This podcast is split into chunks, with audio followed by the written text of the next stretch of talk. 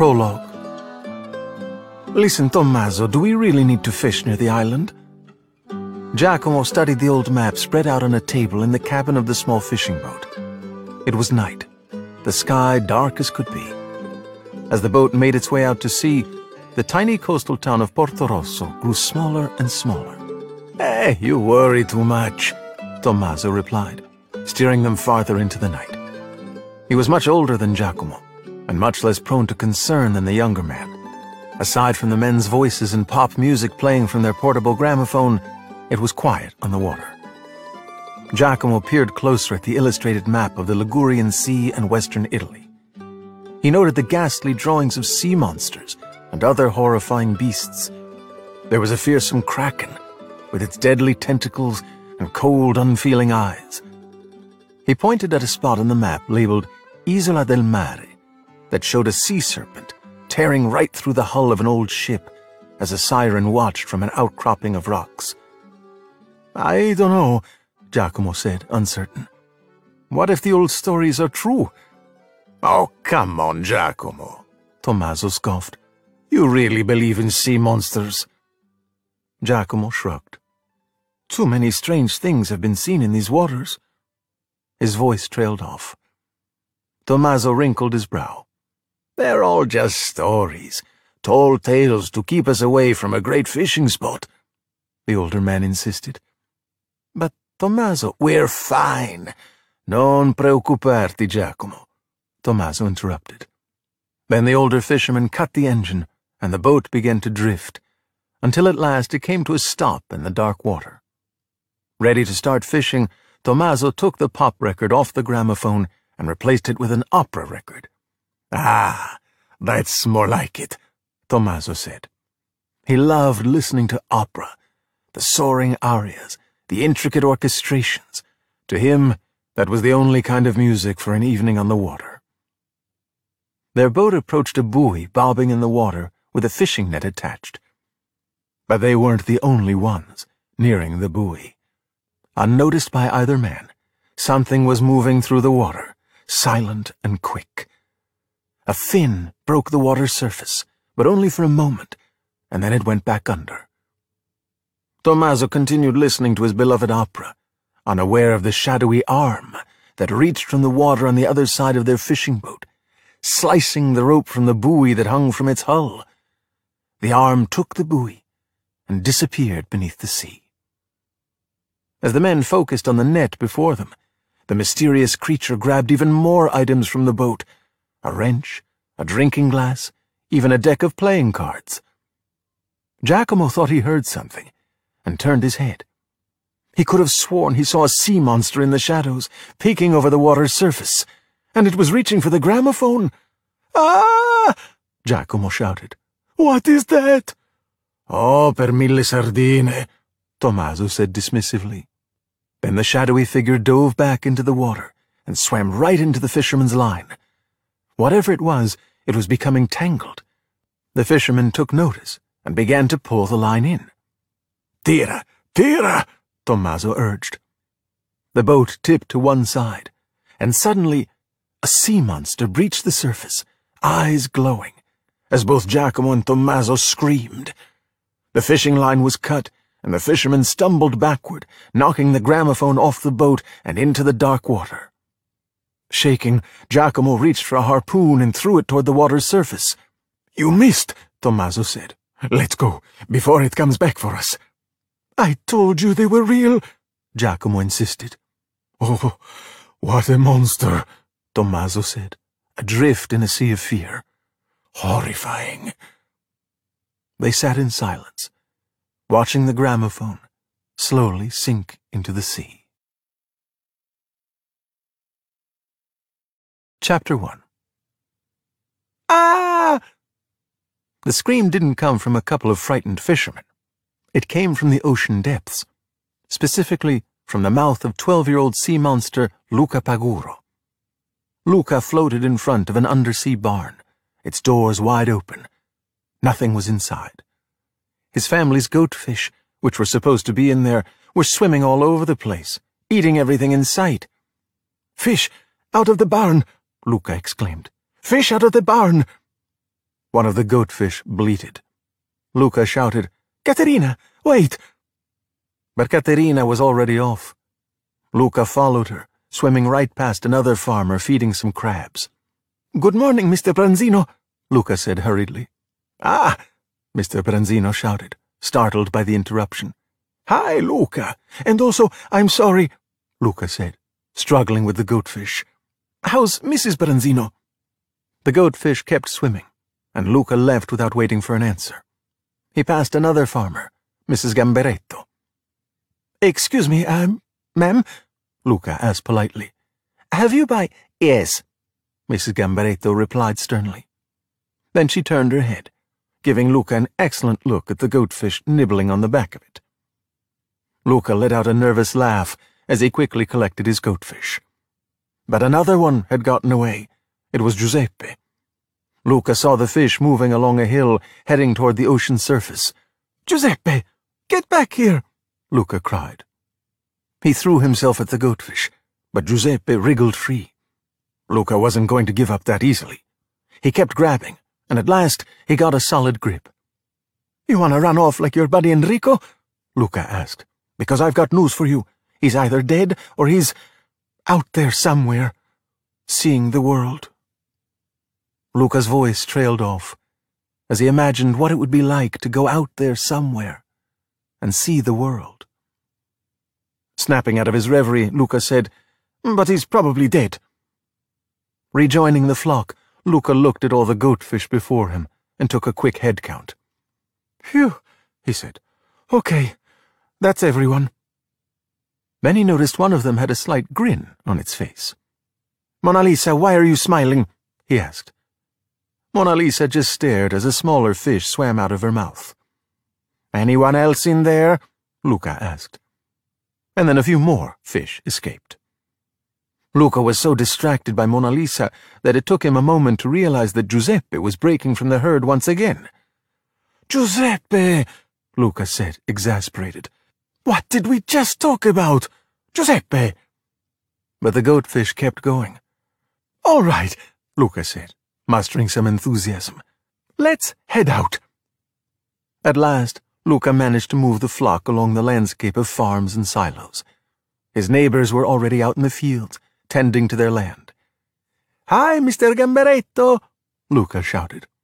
He hoped that Mrs. Gamberetto hadn't told her husband about the goatfish trying to take a bite out of her head.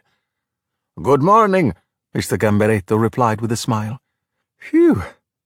Good morning, Mrs. Aragosta, Luca said as he continued. Hey, Luca, she replied. Good morning, Luca, Mrs. Merluzzo said. Morning, Mr. Merluzzo added. Luca smiled and gave a big wave. Good morning. The young sea monster swam over to the corral on his family's farm and gathered his flock, herding them toward the pasture. When they arrived at the pasture entrance, he stopped the goatfish and peered inside. Okay, all clear, he announced, and the fish swam in. Let me know if you need anything. Anyone? The goatfish looked up at Luca with blank stares. No? Okay, then Luca swam over to a rock and sat down. He blew a bubble and watched it drift away for a moment before turning his gaze to one of the goatfish. It was poking at something. Giuseppe, Luca said, and he swam over to see what had caught the goatfish's interest. He didn't know it was the alarm clock from the fisherman's boat. To the young sea monster, it just looked like a mysterious round object. The clock began to ring, and Luca panicked until it stopped. Oh, he said. Then his eyes drifted toward the surface of the water. Bright rays of light shone down, illuminating the farm. Returning his attention to the seabed, Luca looked around some more. A rectangle with strange markings floated in the distance. It was one of the fisherman's playing cards. Luca picked it up, amazed and a bit giddy. Luca paced around, spotting a shiny wrench in the distance. But before he could swim to it, a rumbling sound and a shadow moved across the water above. Luca gasped in horror. Land monsters! he screamed. Everybody under the rock! Luca quickly gathered his charges to a small cave. They hid there, waiting for the land monsters to leave. Luca watched in silence as the shadow moved on. For a moment, he wondered what it would be like to pop his head above the surface and see what was really going on up in the land monster's world. Luca! The young sea monster jerked his head toward the sound of his mother's voice. Lunch is ready. Be right there, Luca said, and he hid the strange objects near a rock. Then he picked up his crook and herded the goatfish homeward. Come on, he said. We gotta get back. You're two minutes late, said Daniela, Luca's mom. She was waiting for him. Was there a boat? Did you hide? Yes, Mum, Luca said, sounding as though he'd had a lot of practice saying it. Because if they catch even a glimpse of you, you think they come around to meet new friends, huh? Make small talk? No, they're here to do murders, so I'm just making sure you know, Daniela said, without taking a breath. Thanks, Mum, Luca said. Daniela continued her reprimands as they swam inside the house. When I was a kid, we'd go weeks without seeing a boat, she said, and let me tell you, they did not have motors. Just a sweaty land monster with a paddle. Luca saw his grandma sitting at the kitchen table. Daniela went to prepare lunch. Hi, Grandma, Luca said. Hey, Bubble, Grandma answered. Meanwhile, Luca's dad, Lorenzo, was busy with his prized show crabs. He was cleaning a speckled specimen. Luca, he said, look at Principessa. She's molting. Oh, it's magnificent. Now, here's a champion show crab if ever I saw one. Luca looked at the crab and did his best to sound interested. Oh, nice. Then he looked at the crab's eye stalks, and right away the creature opened her claws, assuming an attack position. Whoa, whoa, whoa, Lorenzo warned. Don't look her in the eyes. Sorry, Luca said. But don't apologize, Lorenzo added. She can sense weakness. The crab pinched Luca. Ow! he said, as Luca's mom pulled the crab from his ear and guided him over to the table. Come eat, Luca, she said. We'd better beat those Branzinos at the crab show this year. Everyone thinks Bianca Branzino's so great with her prize-winning crabs and amazing dolphin impression, please, anyone can do that. Luca looked up as his mom did an incredibly accurate imitation of Bianca Branzino's imitation of a dolphin. right? I don't know why dolphins even sound like that. You know, why don't they just talk? Lorenzo asked. While Daniela and Lorenzo pondered the Branzinos and dolphins, Grandma noticed that Luca was remarkably quiet. Luca, Grandma said, what's on your mind? I... I... Luca stammered. Well, I was just wondering, where do boats come from? His dad had just taken a bite of his meal. He spat it across the table. His mom gasped. The land monster town, Grandma explained, just above the surface. I beat a guy at cards there once. Now it was Luca's turn to gasp. Both Daniela and Lorenzo were making stop gestures at Grandma, who either didn't see them or saw them but didn't care. Mom, what are you doing? Daniela asked. He's old enough to hear about it, Grandma said with a shrug. You've been to the surface? Luca said in amazement. And, and done the change? Nope, nope, the end, shut it down, Daniela exclaimed. I was just curious. Yeah, well, the curious fish gets caught, Daniela said. We do not talk, think, discuss, contemplate, or go anywhere near the surface. Got it? Luca wanted desperately to hear more of Grandma's stories of the land monster town. But he knew there would be no convincing his mom. Yes, Mom. Here, Daniela said, handing Luca a snack. Now, let's get back to work. Sensing her son's disappointment, Daniela continued. Hey, look me in the eye. You know I love you, right? I know, Mum, Luca said, and he left the house, thinking of the world above.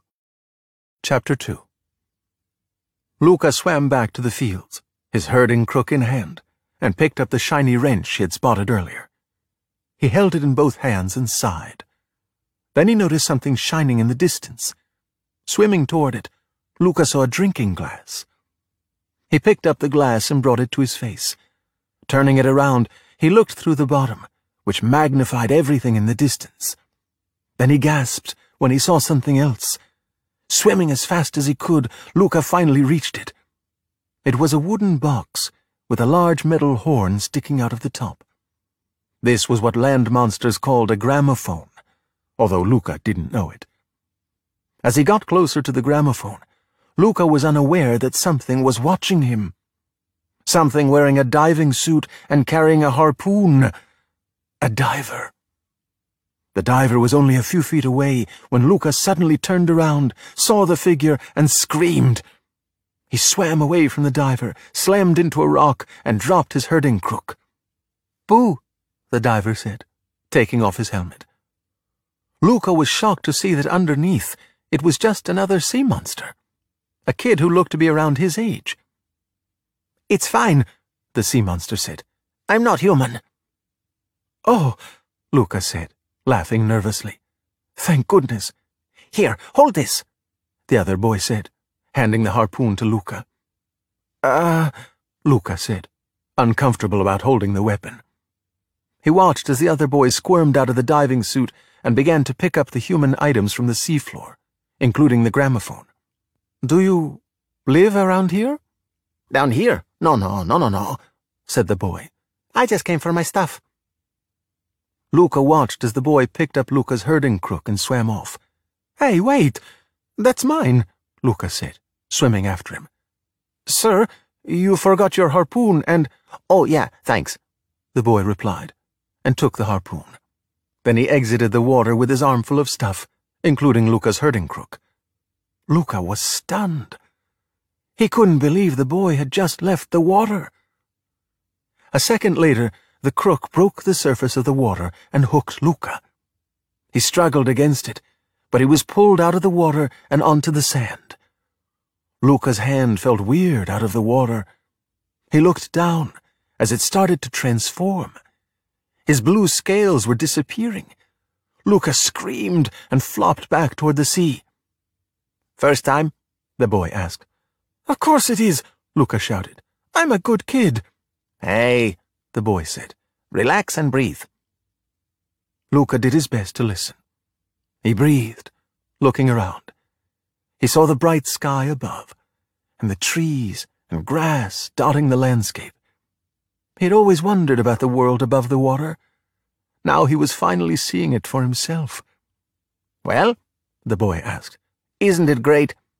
Uh, no, Luca answered. It's bad, and... and I'm not supposed to be up here. Good day. Then Luca raced back into the water.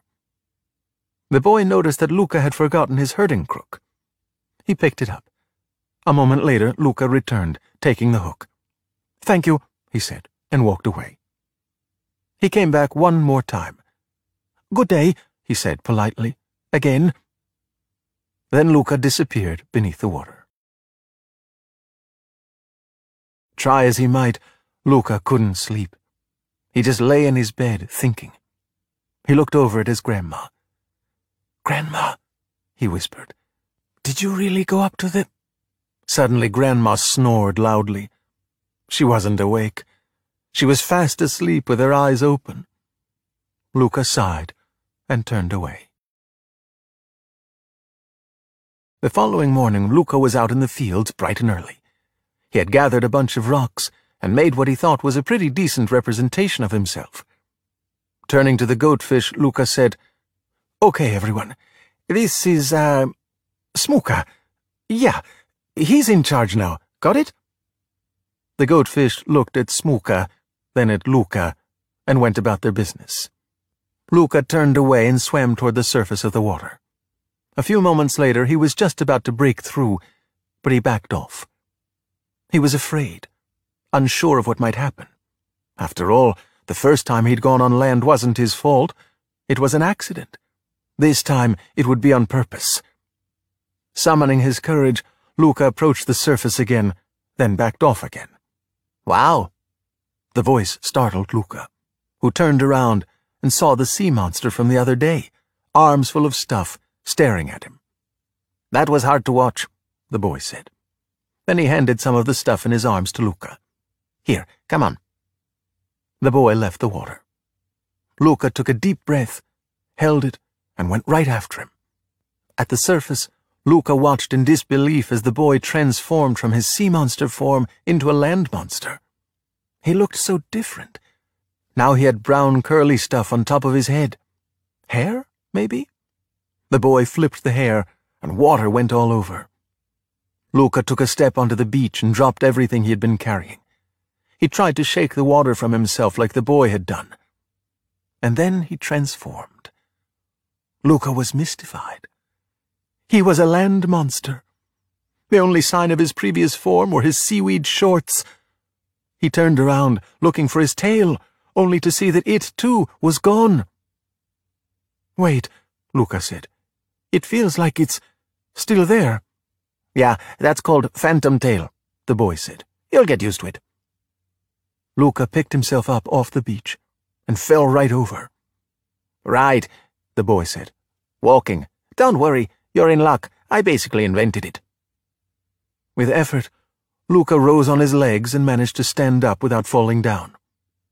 To start, stack everything, one on top of the other, like a pile of rocks, the boy said, watching Luca adjust his body with a loud grunt. Great! I mean, fine, whatever.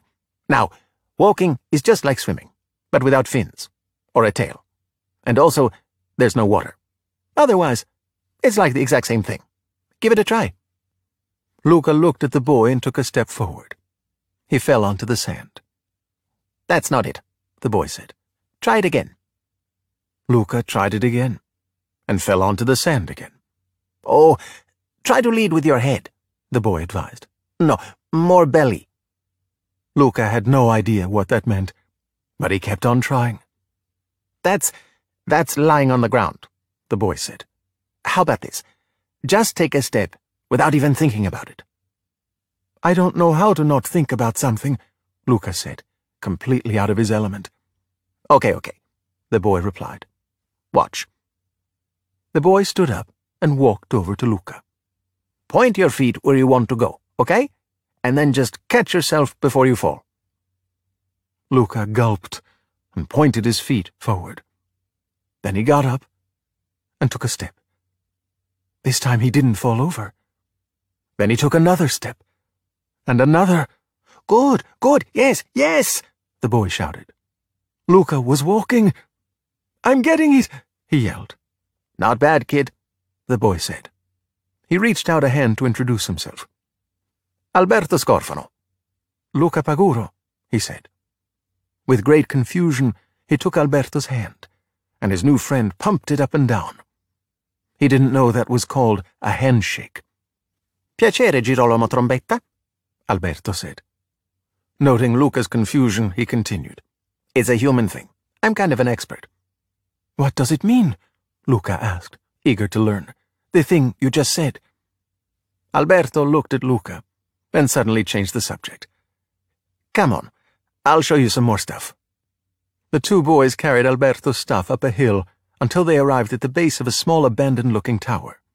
An old weather-beaten ladder rested against its side. Mother of pearl, Luca said. You live up here? Yeah, me and my dad. He's not even here a whole lot, so I pretty much just do whatever I want.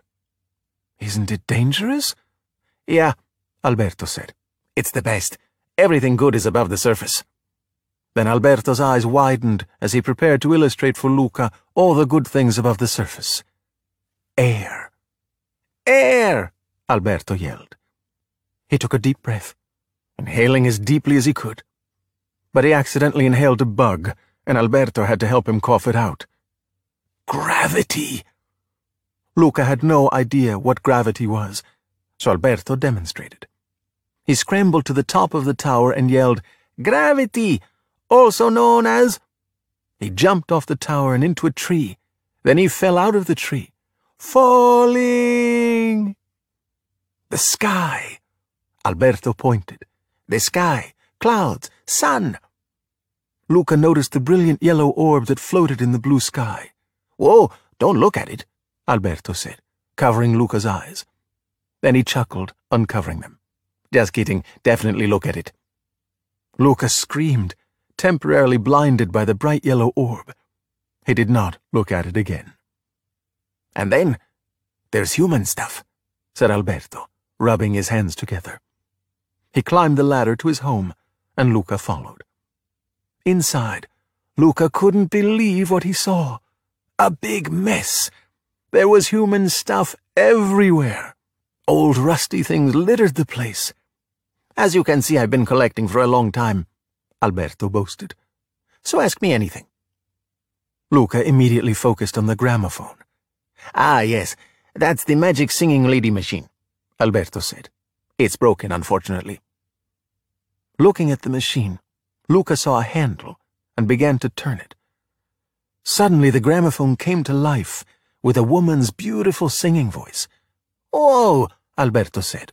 You unbroke it. As they listened to the music, Luca's attention drifted over to a big poster hanging on Alberto's wall. On it was a large, boxy thing on two wheels. What's that? Luca asked.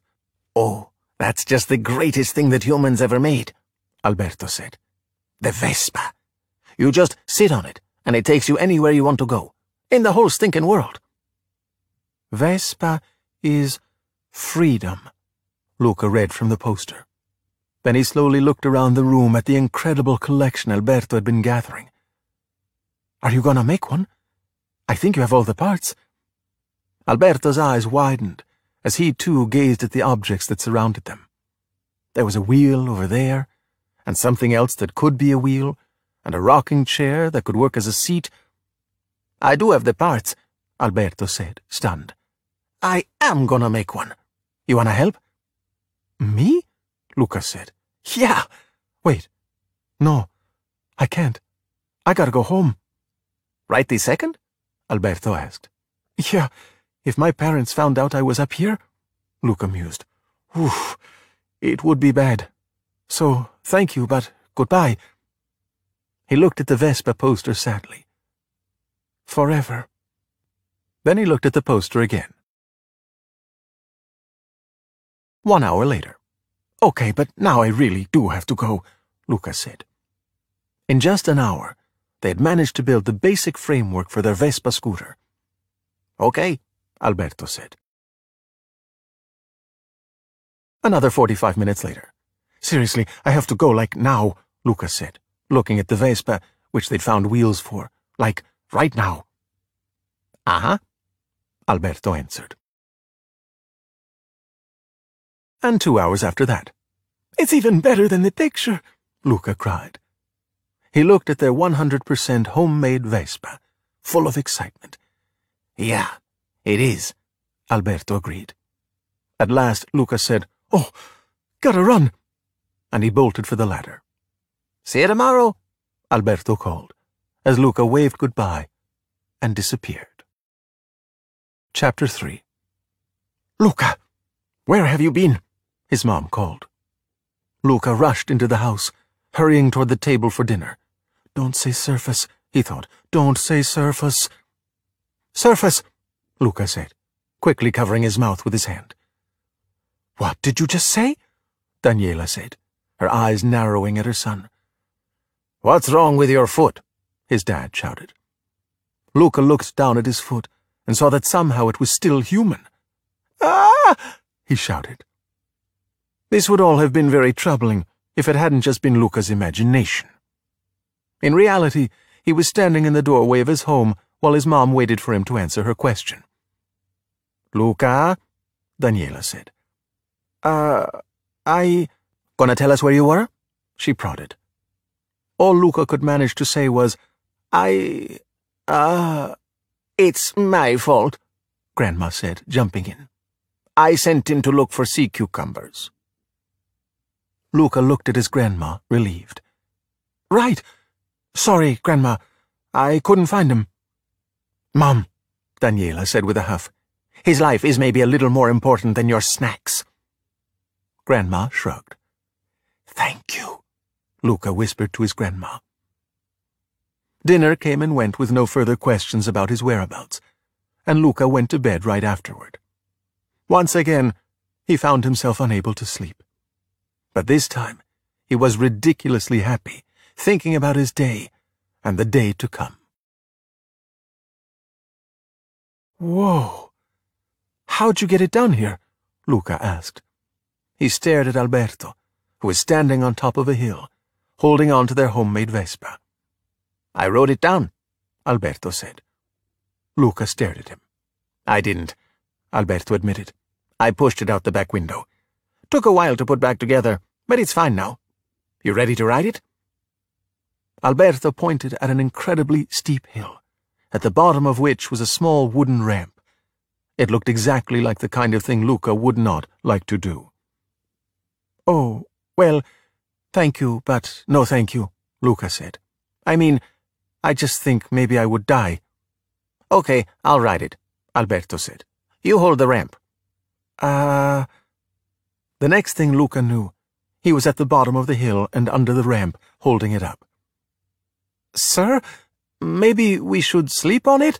Luca yelled. But Alberto wasn't listening. He jumped onto the Vespa and screamed, Whatever you do, do not move. I'm not the guy you want for this, Luca moaned. I'm more of an idea man. I... Take me, gravity! Alberto shouted. And he kicked off from the top of the hill, thundering toward destiny. But on its way, the Vespa hit a rock. The scooter changed course, and Luca moved the ramp accordingly. Suddenly, the Vespa broke in half. Alberto was now riding the front half like a unicycle, struggling to keep it upright and trying to brake with his bare feet. This is normal, Alberto shouted. Stay focused. As the half-scooter careened down the hill, it continued to lose pieces, pieces that sailed right by Luca, who managed to duck behind the ramp to avoid getting hit. He peeked over the top and saw Alberto being hurled off the lone wheel. The boy was now somersaulting end over end, rolling right for him. Don't move! Don't move! Don't move! Alberto ordered, and Luca ducked under the ramp. Alberto rolled over the top, splashing into the water just beyond and hitting a bunch of rocks. He's dead, Luca said to no one. I've killed him. But Alberto wasn't dead, not by a long shot. He thrust his fists in the air and shouted, Woohoo! And he laughed. Wait, that was good? Luca said, confused. Did you see the height I got? Alberto chuckled as he got out of the water. Hey, nice ramping. He slapped Luca on the back. Come on, let's build another one. Luca looked at his new friend and was surprised to find that he was no longer afraid. He smiled and nodded. Soon Luca and Alberto were spending every day together, exploring Isola del Mare and working on their second Vespa. Alberto took the opportunity to show Luca more of the cool human stuff he had found. There was a sword and a buoy with a rope.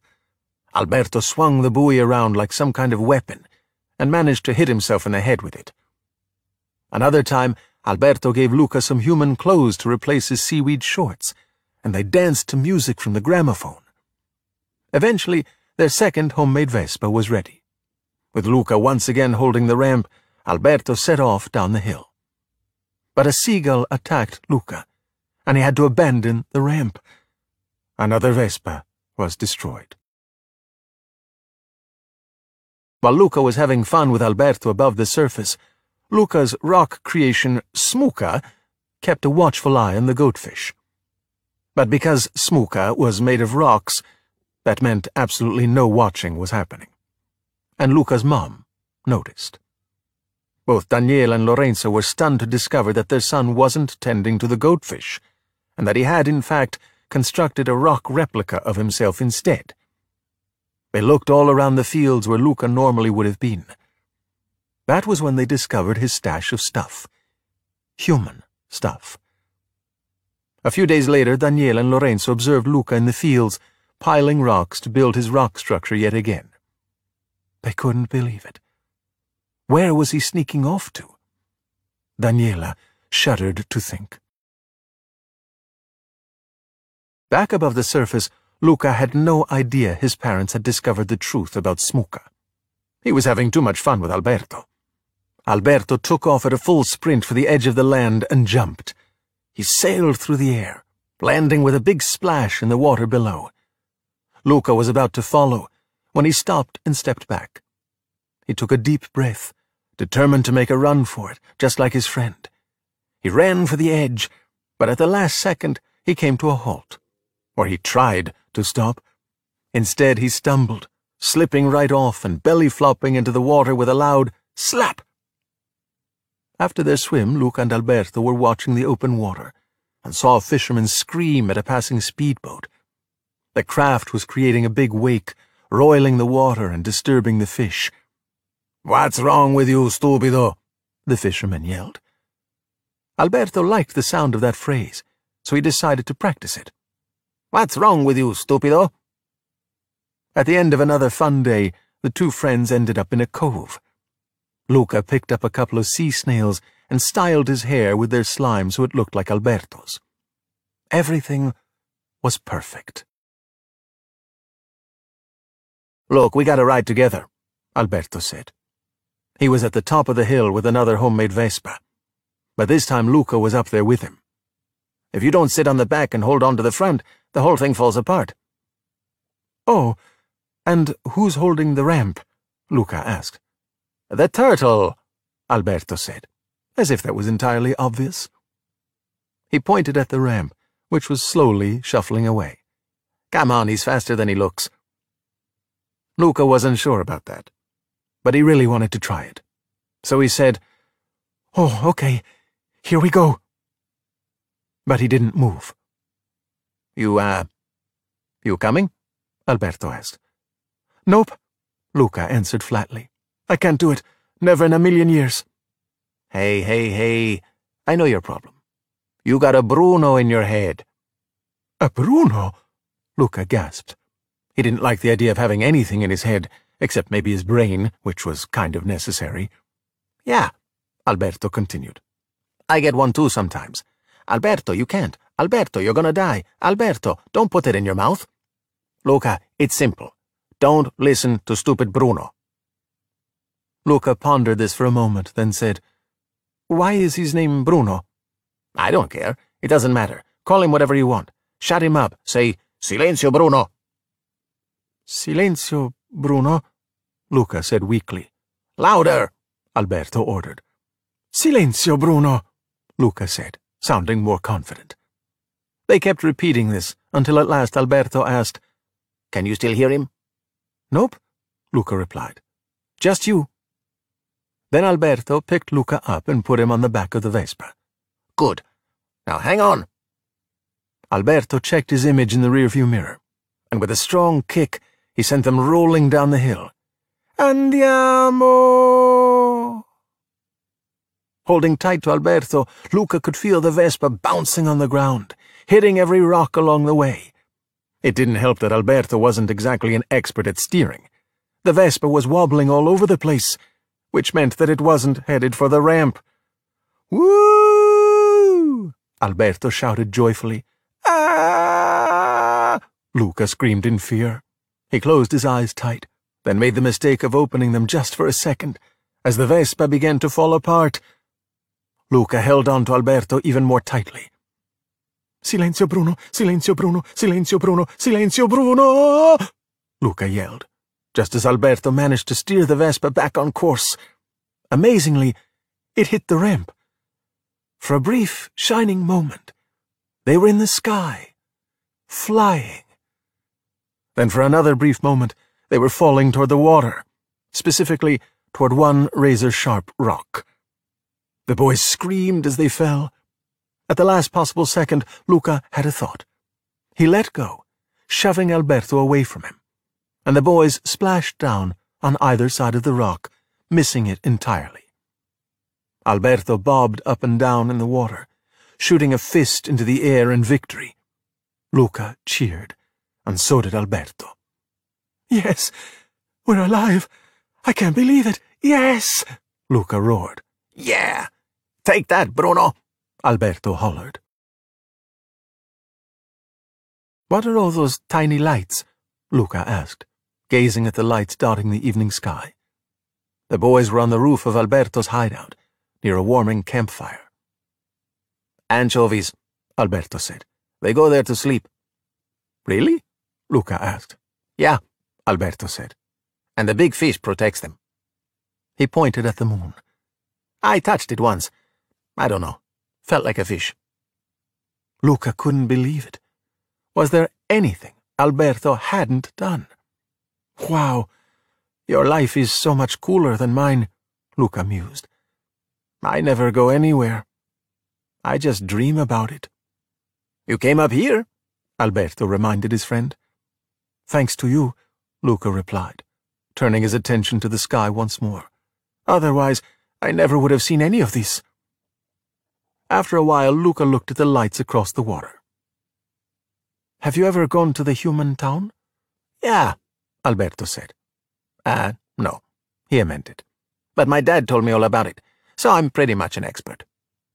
Your dad sounds so cool. Something about Alberto's demeanor suggested he didn't feel so lucky. Yeah, he answered.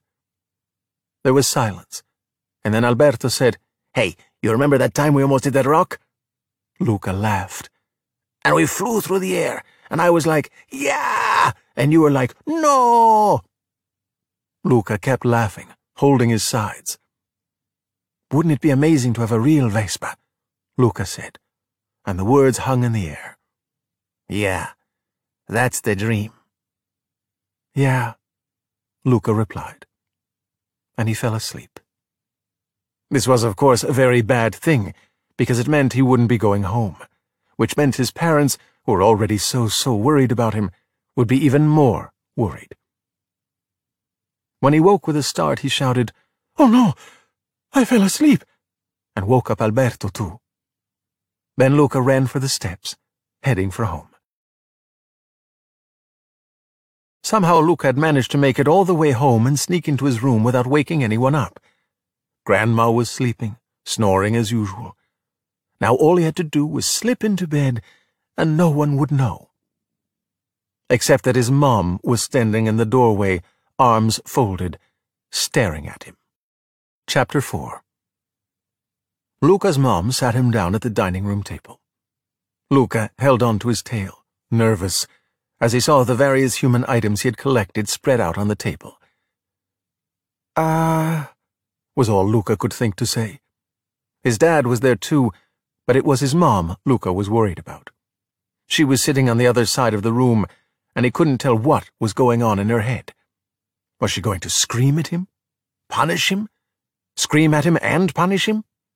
Daniela, do we really need to go through with this? Lorenzo said, breaking the silence.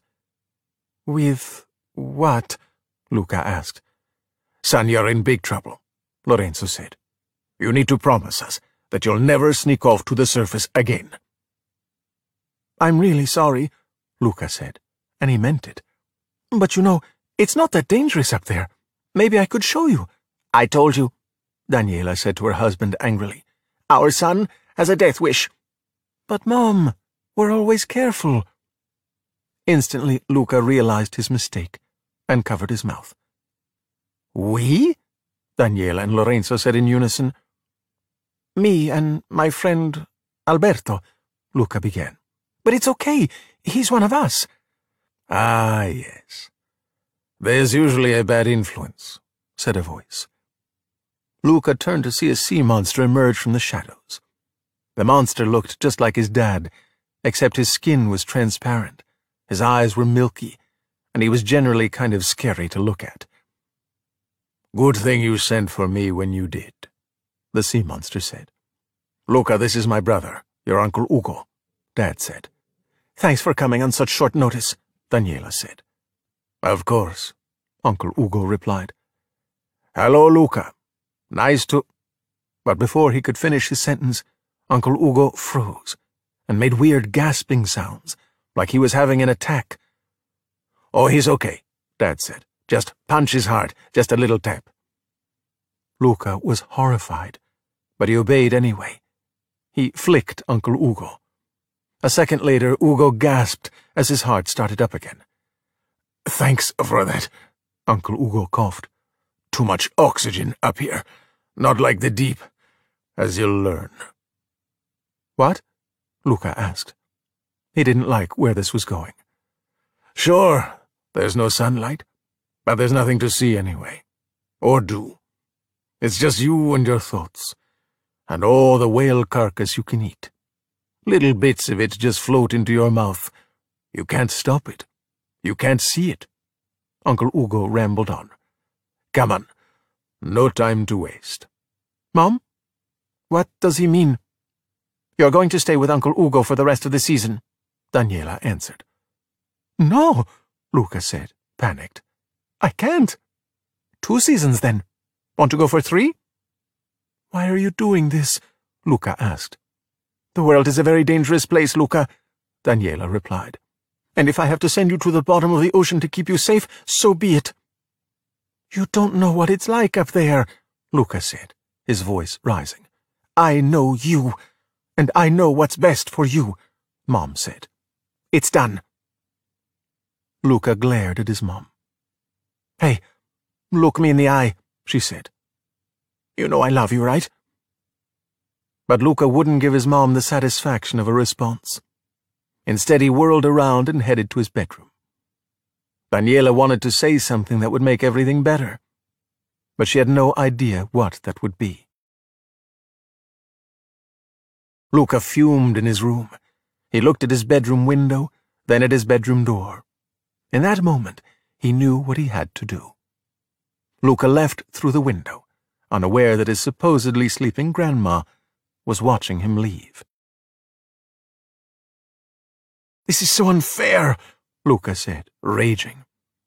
He had headed right for Alberto's place, and was now pacing the floor as Alberto listened. They're sending me to the deep, to live with my weird see-through uncle. What do I do? I don't know, Alberto said. Stay? Up here? Luca asked. They'll come looking for me. Okay, Alberto replied knowing his friend was right. That may be true, but will they come looking for you over there? Alberto looked toward the town of Portorosso. No way, Luca said. That's crazy. But Alberto was undeterred. I mean, that place must be full of Vespas. There's got to be one for us. Luca thought for a moment, staring at Portorosso. A real Vespa, he said, his voice trailing off. Could we even survive over there? You and me, we can do anything, Alberto insisted. We'd swim right over to Vespa Town, track down Signor Vespa. Wait, do you really think there's a Signor Vespa? Luca asked. Makes sense, right? Yes. Continue. And we say, Signor Vespa, build us one of these. Then Alberto pulled out the diagram he had made of their custom Vespa. To Luca's eyes, the Vespa looked amazing. It had all sorts of cool features. But the best feature had to be the extra long seat where both he and Alberto could sit. Whoa. This is the greatest drawing I've ever seen, Luca said. Yeah, I know, Alberto replied. Luca, think about it. Every day we'll ride someplace new, and every night we'll sleep under the fish. No one to tell us what to do. Just you and me out there. Free. Free. Luca liked the sound of that. A while later, Luca and Alberto ran for the water. As Alberto reached the edge, he jumped off, screaming, Take me, gravity! Then he did a backflip off the cliff and splashed into the sea. Luca was right behind, and he hesitated just for a moment. He looked at the town of Portorosso and he could hear all the reasons he shouldn't go echoing in his head. Then at last Luca said, Silenzio, Bruno. And with a loud, Woohoo! he jumped, joining Alberto in the water. They'd changed back into their sea monster forms when they hit the water. Now they started to swim toward the town. Luca just wanted to be in Portorosso already. Unfortunately, he was moving so quickly that he failed to notice the big rock he was about to swim into. Lucky for him, Alberto pulled him out of the water. In the air, for the briefest moment, they transformed into land monsters. Then they hit the water again and changed back into sea monsters. They continued swimming. Thrilled at how alive he felt, Luca kept jumping out of the water, enjoying the quick transformation into land monster before returning to his original form. He and Alberto leapt in and out of the water all the way to Portorosso. Chapter 5 Whoa, Luca said, as he broke the surface near a buoy. In front of him was Portorosso, a beautiful human town. Luca had never seen anything like it. Almost immediately, they were spotted by a girl fishing in a boat. She gasped. Luca gasped. Alberto gasped. The girl shouted, Papa, what's that? Immediately, Luca and Alberto ducked out of view. How do we get in? Luca asked. He spotted something, a sunken boat just beneath them. They swam under the boat and put it over their heads. Then they started toward the shore, emerging from the water. They kept walking with the boat so they could change into their landforms beneath it. Passing by an older whistling fisherman, Luca was surprised they'd made it this far. Eventually, he and Alberto were able to climb over some rocks and ditch the boat. Then they started toward town. This'll be a breeze, Alberto said confidently. Just don't get wet. Luca felt a surge of panic. He watched as Alberto took a stride toward town, and a couple of fishermen turned the corner. They carried fishing hooks and dead fish. Luca gasped. Actually, this town seems a little crowded. He turned, ready to leave, when Alberto stopped him. Hey, Alberto said. Silenzio, Bruno. Bruno was still screaming, so Alberto had to drag Luca along past the fishermen. Alberto looked at the men, and wanting to be friendly, remembered something he'd overheard before. What's wrong with you, stupido? He said. The fisherman stared at Alberto. Ah, it worked, Luca said in disbelief. They'd made it past the fisherman and were now approaching a corner. See, Alberto said, you just gotta follow my lead. They turned the corner and saw the busy town in all its glory. There were people everywhere, talking, smiling, laughing. Some kids were kicking a ball around, and others were eating something big and green with a red middle Luca would later learn that the land monsters called it watermelon, and it was delicious. Some people were playing a game with little rectangles that looked very much like the objects Luca had found in the field while herding goatfish. Luca and Alberto were enthralled by the bustling town and all the people. They hardly noticed when two older women walked near them, each holding something in their hands. Classic human town, Alberto said. Pretty cool, right? The women came closer, and he whispered to Luca, Hey, you do it now. Just say the thing. Luca watched nervously as the two women ate something. The something turned out to be gelato, which, as it turned out, was like ice cream, which, as it turned out, was delicious. Madams, Luca said to the women, What's wrong with you, stupido? The women gasped, then glared at Luca. Whatever he'd just uttered, it wasn't good. So not good, in fact, that one of the women hit Alberto with her umbrella, and the other smacked Luca with her bag. The women stormed off, leaving the boys with gelato cones on top of their heads. The gelato melted down their faces. Maybe I said it wrong? Luca asked. The gelato dripped into their mouths, and their faces lit up at the taste of the new treat. As he enjoyed the gelato, Luca's eyes drifted around town, where he noticed something quite disturbing.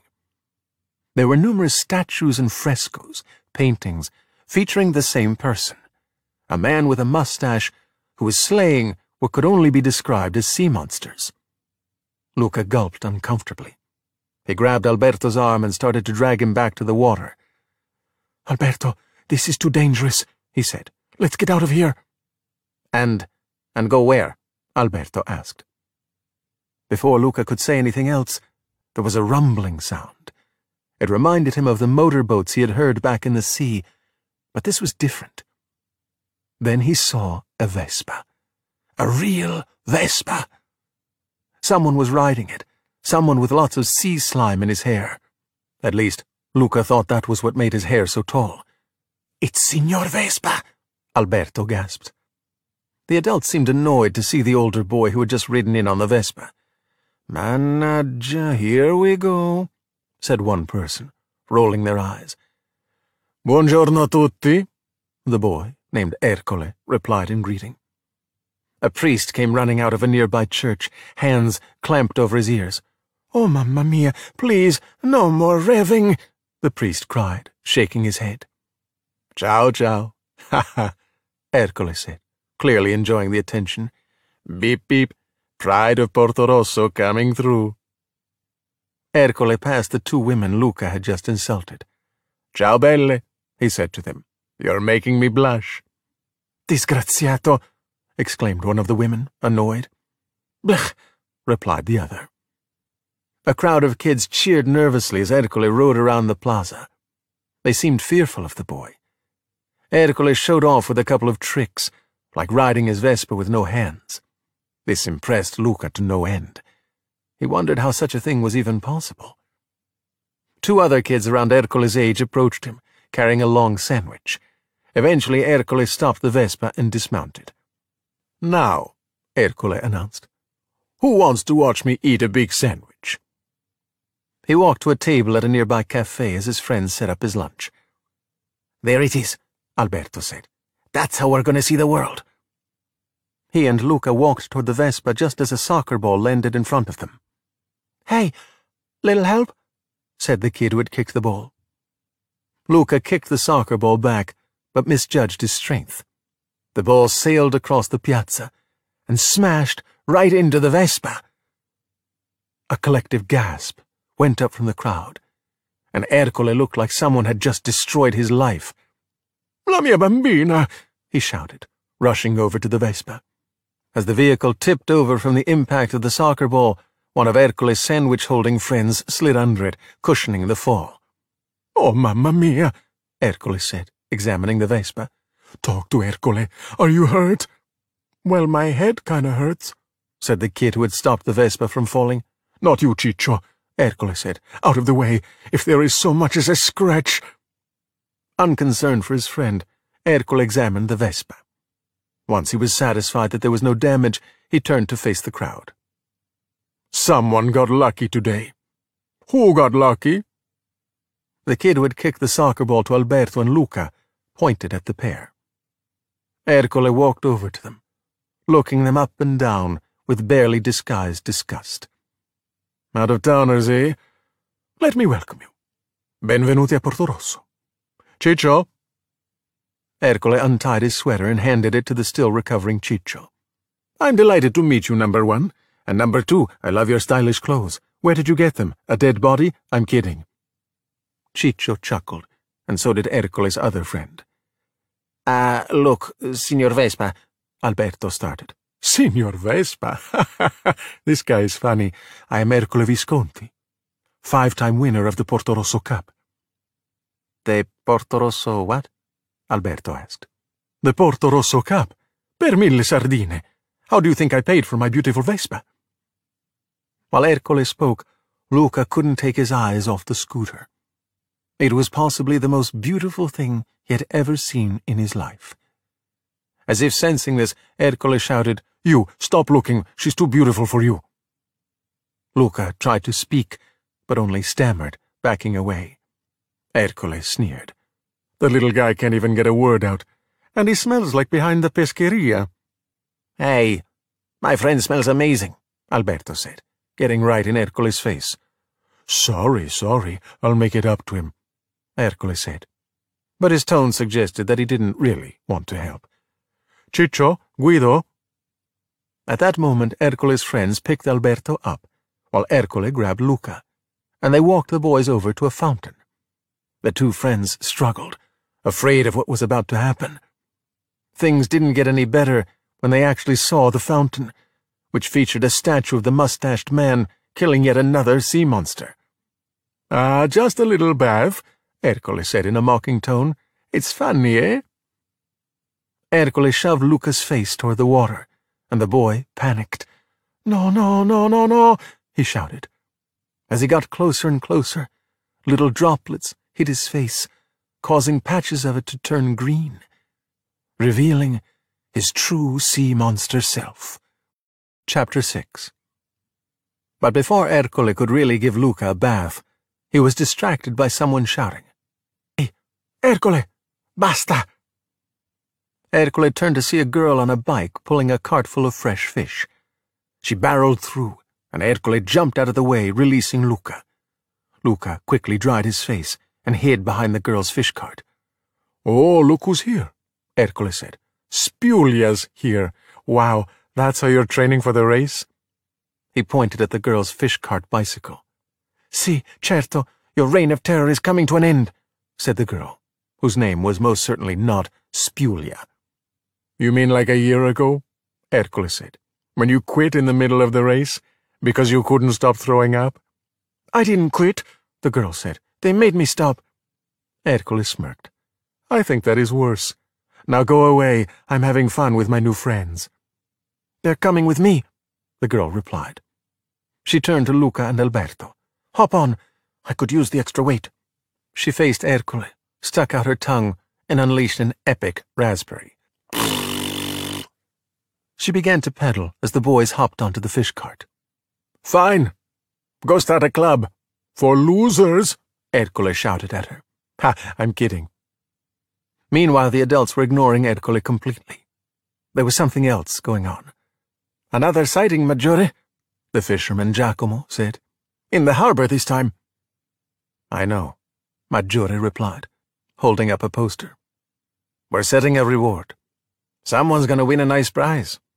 Ercole snatched the poster. Me, I win the prizes. Ciccio, get your daddy's harpoon. We're gonna catch a sea monster. Luca and Alberto exchanged nervous looks as the girl pedaled away. Even with their added weight, the girl was going very fast. She turned a corner and groaned loudly. Sto imbecille, she said. Thinks he can be a jerk because he keeps winning the race, which he shouldn't even get to do anymore because he's too old and too much of a jerk. The boys stared at her. We know we underdogs have to look out for each other, right? she said. They just stared, wondering what she was talking about. What's under the dogs? Alberto asked, genuinely curious. Underdogs, the girl explained. You know, kids who are different, dressed weird. She raised her arm, revealing a glistening, sweaty armpit. Or a little sweatier than average. She had stopped pedaling, and the boys jumped off. Luca stood behind Alberto, not sure what to do next. Too much, too much, the girl said. So are you in town for the race? Luca and Alberto had no idea what she meant. The Portorosso Cup? She continued. But they still didn't say anything. Well, good talk, said the girl. I gotta deliver these. Always be training, you know. But as she walked away, Luca realized something. He grabbed Alberto. We should ask her about the Portorosso Cup race. That's how the loud, scary human said he got his Vespa. Alberto understood. Hey, uh, Spulia, Alberto said tentatively. The girl whose name was most definitely not Spulia whirled around from her first delivery and gave Alberto a look that stopped him where he stood. Giulia. My name is Giulia, she said. Then she turned around and set out for her next delivery. Ah, uh, when you race in a cup, Alberto began, not wanting to upset Giulia any more than he already had. What do you get? Giulia reached into her pocket and pulled out a handful of shiny coins. Soldi, she said. Prize money. Oh, Alberto said, not impressed. Okay, Giulia replied, shaking her head. Giulia walked ahead, and the boys followed. At once, Alberto and Luca started arguing with each other. No, no, keep going, Luca said. What? Why? Ask her about the prize money. But that stuff is useless. Maybe it becomes a Vespa. How does that become a Vespa? Just ask her. Fine, fine, fine. Hello again, Alberto said, returning to Giulia's side. Ciao. Can we turn the money into something else? he asked. Like something like... They rounded a corner and passed a garage. Parked right in front was a bright, shiny new Vespa scooter. That, Luca exclaimed, pointing at it. no, Giulia said. But it could get you that. Giulia pointed to a very rusty, very used Vespa, standing right next to the bright, shiny new one. to Luca it still looked like the most amazing thing in the world. He gasped, imagining himself and Alberto as a cascade of gold coins showered down around them, and then a moment later taking the wheel of their very own Vespa, which they'd paid for with all those gold coins. It's so beautiful, Luca said quietly. Yes, Alberto agreed. We need it. Giulia hopped back on her bike and began to pedal as the boys walked alongside. Great, so we'll just win the race, Alberto said. At those words, Giulia hit the brakes. You'll have to beat Ercole, she said. Okay, so we'll beat Ercole. Now Giulia hopped off her bike and walked right up to the boys, glaring at Luca. Huh. Really? she began. Thinks he'll beat Ercole, this guy. First of all, get in line. Every summer that jerk makes my life miserable, so no one's taking him down unless it's me. Alberto realized he had chosen his words quite poorly. Before he could apologize, Giulia said, Second, this isn't any old race. It's an epic, grueling, traditional Italian triathlon. Swimming, cycling, and eating pasta. The boys were speechless. So you'd need a teammate, Giulia added. Well, uh, we'll figure it out, Alberto said. Thanks, human girl. They watched as Giulia pedaled her bicycle and cart away. Alberto started to walk in the opposite direction, and then Luca suddenly stopped his friend. Hey, hey, wait, Alberto, he said. What if we join her team? Alberto frowned. He wasn't used to other people stopping him and suggesting ideas. Ideas were kind of his thing. But he thought for a moment, then said, Better idea. He turned and yelled to Giulia. Hey! Congratulations! You're joining our team! Giulia laughed and called back, I race alone. Then Giulia's cart got stuck, and she couldn't pedal. The boys ran over to her, helping to push her bicycle and cart forward. But we could be under the dogs too, Luca said, as he pushed the cart with great effort. Hey, it's okay, Luca, Alberto said, playing it cool. She'd rather do the whole race alone again. Maybe this time she won't throw up as much. Uh, hang on, Giulia said. She fixed her gaze on the boys, like she was staring into their souls. You want to be on my team, eh? The next thing Luca knew, he found himself sitting on Giulia's bicycle. Let's see what you got, she said. Chapter 7 Luca sat on Giulia's bicycle, which she had disconnected from the fish cart. He was nervous, yet thrilled, to be sitting on an actual bicycle. Whoa, he said, as he put his foot on a pedal and pushed it down. The bicycle moved forward slowly, catching him by surprise. He looked around and saw people walking around the piazza, staring at him. Feeling self-conscious, Luca took a big gulp and tried to ride. He wobbled a bit and glanced at his feet to see how he was doing. He fell right over. And unlike in water, it hurt when he hit the ground. All right, try jumping on it, Alberto suggested. Luca tried and fell. No, no, no, you gotta show it you're the boss. Luca was unable to show the bicycle that he was the boss and fell. Again. It can tell you're afraid, Alberto said with authority. Wrestle it into submission. Santa mozzarella, Giulia muttered, having had quite enough of this. Eyes up, she said to Luca. Huh? Luca said. Looking down is what's making you fall, she said.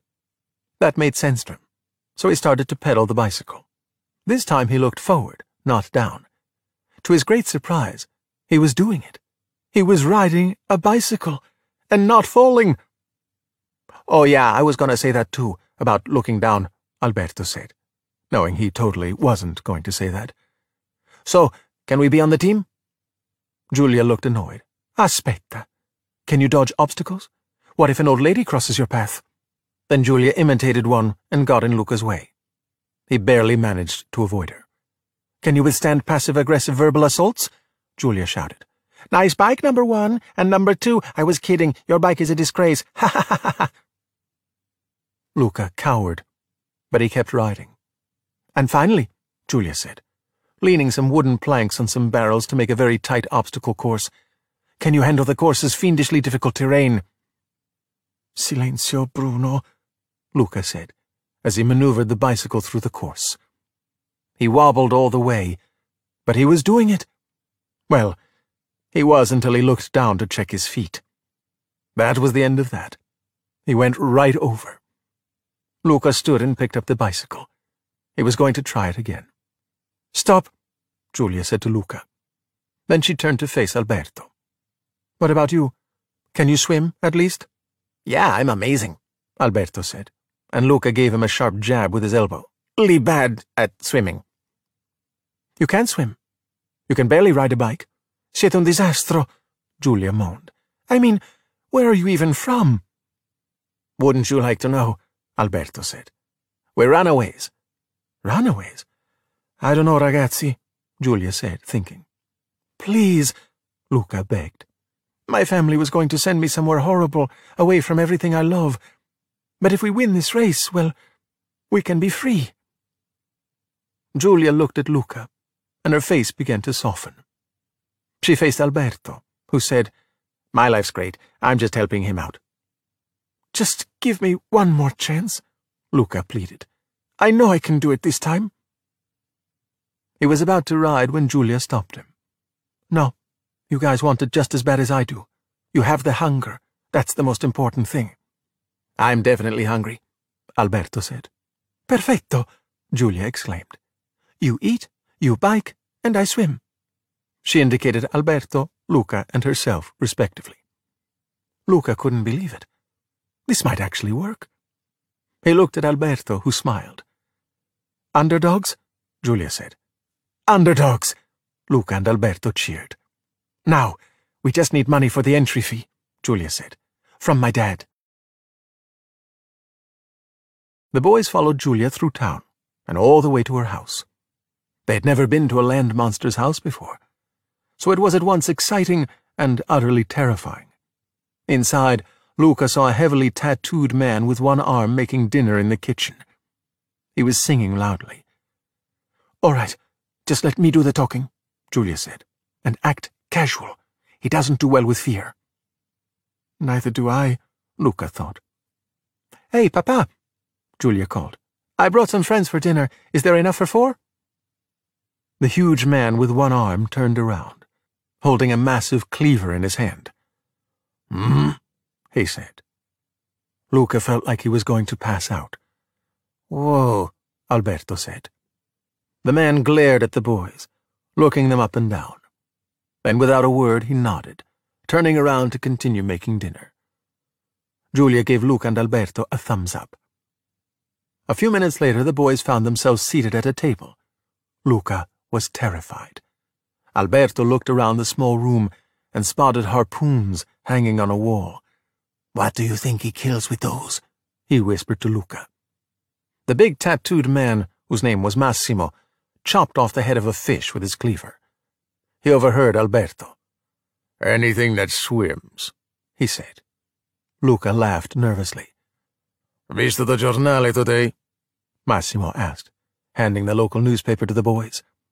The headline said, Mostro avvistato all'isola, and featured a blurry photo of a sea monster with its tail peeking just above the water.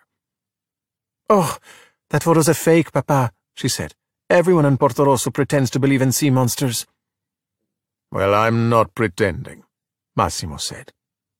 He tore the photograph out of the newspaper and stuck it to the wall with a knife. Then he went back to cooking. Giulia helped. Luca and Alberto got a good look at the wall and saw it was completely covered with similar photos of sea monsters, all torn from newspapers.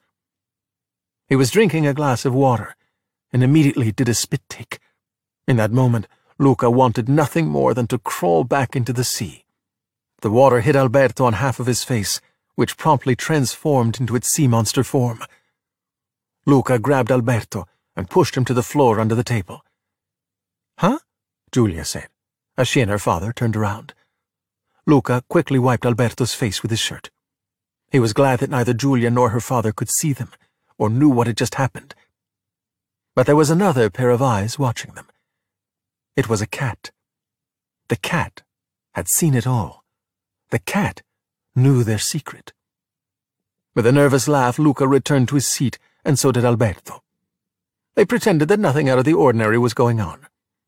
Giulia shrugged and continued cooking with her father. Luca noticed that the cat was still staring at him. Then Massimo said, Dinner's ready.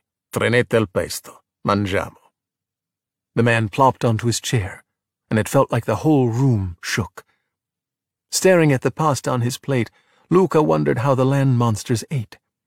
He saw there was a small stick with pointy things at one end, which he later learned was a fork. He picked it up, and Alberto did the same. Then both boys glanced at Giulia and her father to see what they would do. This was a fine plan, except Giulia and her father were waiting for their guests to start first. Luca smiled and laughed awkwardly as Alberto took the lead. Alberto set his fork down and reached right into the pasta with his hands, shoving it into his mouth. Massimo shot Alberto a look. Then Luca picked up some pasta with his hands too.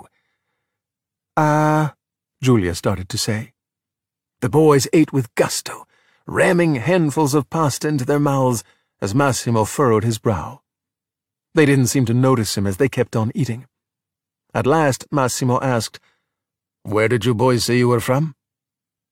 Luca didn't know what to say, and felt even more uncomfortable when he noticed the cat was still staring at him. It was now sitting on Massimo's shoulder, watching. They're, uh, classmates, Giulia said, thinking fast. From Genova. Luca and, uh, Alberto, Luca said softly. Alberto. And what brings you to Portorosso? Massimo asked. Oh, uh, funny you should ask, Giulia replied. They came for the race. The race? Yeah, Giulia said. Uh, you know what? Don't worry about it. Don't worry about it? Massimo said, wondering what his daughter didn't want him to worry about. Mm-hmm. Don't worry about it. Of course, this made Massimo feel he should definitely worry about it. So he set down his glass, sighed heavily, and said, Giulietta, a word. I don't want you doing the race again, Massimo said, gesturing for Giulia to speak with him privately. You get so upset. Papa, per favore. Giulia protested. I have a team now. She gave Massimo her most determined look. Her father sighed again. He knew that when his daughter set her mind to something, there would be no changing it. There's also the entry fee, Massimo said. Money's tight. I'll work double shifts at the Pescheria, Giulia said quickly. Whatever you need. I can't sell what I don't have, Massimo insisted. What I need is more fish in my net. Mi dispiace, Giulietta. Um, excuse me, Luca said, interrupting their conversation. We could help. You know fish? Massimo asked. Oh, we know lots of fish, Alberto chimed in. Massimo thought about it, and saw the look on his daughter's face. There was no possible way he could say no to her. Not this time. You want to work, I'll put you to work, Massimo said. Really? Luca replied, excited pumping a fist in the air. Oh, grazie, papa, Giulia said. At this point the cat had settled on the table, glaring at Luca. To say this was unsettling would be an understatement. Giulia said, Machiavelli, psst. Machiavelli yowled. He bared his teeth, hissed, and showed his claws. Don't you, no, Giulia shouted. But Machiavelli pounced on Luca. I'm so sorry about the cat, Giulia said, as she and the boys hurried out of the house and into her backyard. I don't know what got into him. It's fine, Luca said. We're going to head back to, uh... Oh, do you guys need a place to stay? Giulia asked. She looked up at a tree, indicating a wooden platform positioned in its branches. Luca smiled at Alberto, and the boys gratefully accepted Giulia's offer. They climbed up the tree and onto the platform, with Giulia following them. There were three books laid out on the platform, and Giulia quickly scooped them up. Sorry, this is my... Your hideout, Alberto said. Giulia chuckled. Yeah, my hideout. Buonanotte, boys. Giulia descended from the hideout with the books and walked over to her bedroom window. She climbed through the window, then fell inside, books flying. Slipped, she said, popping up. See you in the morning. As Giulia disappeared from view, Luca let out a big sigh. That was close. I know, Alberto said. Like how big was that dad human? That guy kills things for sure. I thought we were going to die like a hundred times, Luca said, realizing it might have been even more than that. Hey, relax, Alberto said, trying to reassure his friend. We're incredible at this humaning stuff. Yeah, Luca said, thinking about it. You're right. They sat there quietly for a moment. Did you see me on the bike? Luca said. Giulia said, look up, and then all of a sudden, I was riding it. Alberto nodded, but he didn't seem impressed. Yeah, yeah, yeah. Our Vespa's gonna be even better than a bike, though, because the moment we get it, we're out of here. I can't wait, Luca said with a smile. He rolled onto his back and looked up at the bright lights sparkling in the night sky. Chapter 8 Daniela rose from the water and went out into the night in her land monster form, determined to find her wayward son. Lorenzo followed close behind. They looked around for any sign of land monster activity. The coast appeared to be clear. How could my mother tell him about this town of bloodthirsty lunatics? Daniela said. I still can't believe he would do this, Lorenzo replied. It's not like him. Just keep your guard up, she said. There's going to be land monsters everywhere. Then she turned around and saw a land monster standing right behind her. She went on the attack. First, she knocked the land monster onto the sandy beach. Then she started to smack the creature in the face. Not today, land monster! she shouted with all the fury she could summon. Daniela, the land monster protested. Wait, what? Ow, ow. It's me. Daniela instantly realized her error. She hadn't recognized her own husband in his land monster form. Ah, you scared the scales off me, she said, rubbing her husband's cheek. Gosh, you're strong, Lorenzo said. Ow. I'm sorry, Daniela said. I'm just a little on edge. No, I needed that. It really woke me up. Then Lorenzo took a look at himself and at his wife. Wow, we look horrifying. Daniela examined her hair, which by land monster standards was quite nice looking. Ugh, she complained. Gross. Come on, let's find our son. But before they could begin their search, they saw an actual land monster approaching this time. Thinking fast, they dove behind some rocks. At this rate, how would they ever be reunited with Luca? The following morning, Luca opened his eyes and saw a bird sitting on a tree branch. Water droplets dripped from the leaves, indicating a recent rain. Luca smiled, unaware that the rain had gotten all over the platform, causing him to transform into a sea monster. His expression changed when he turned over and saw Alberto, who was also in his sea monster form. Oh no, oh no! Alberto, wake up! Luca said urgently. Huh? What? Alberto said. Ah! The sky's leaking! The boys heard a loud slam and stared at each other. Looking down at Giulia's windows, they saw that the shutters were open. Giulia was in the window, cupping her hands to her mouth. She proceeded to imitate the sound of a very loud, very obnoxious trumpet. Not knowing what else to do, the boys vacated the platform, trying to escape Giulia's view. They disappeared behind the tree just as the back door opened and Massimo leaned out. He was holding a bunch of harpoons in his hand. Luca gulped as he and Alberto dried off before anyone could see them. Except someone had seen them. It was that cat. Machiavelli was sitting there atop the fence, watching them. He had seen everything. Luca knew that the cat knew what they were, which made him super anxious. Oh, there you are! It was Giulia, and luckily both Luca and Alberto had changed to their land monster forms.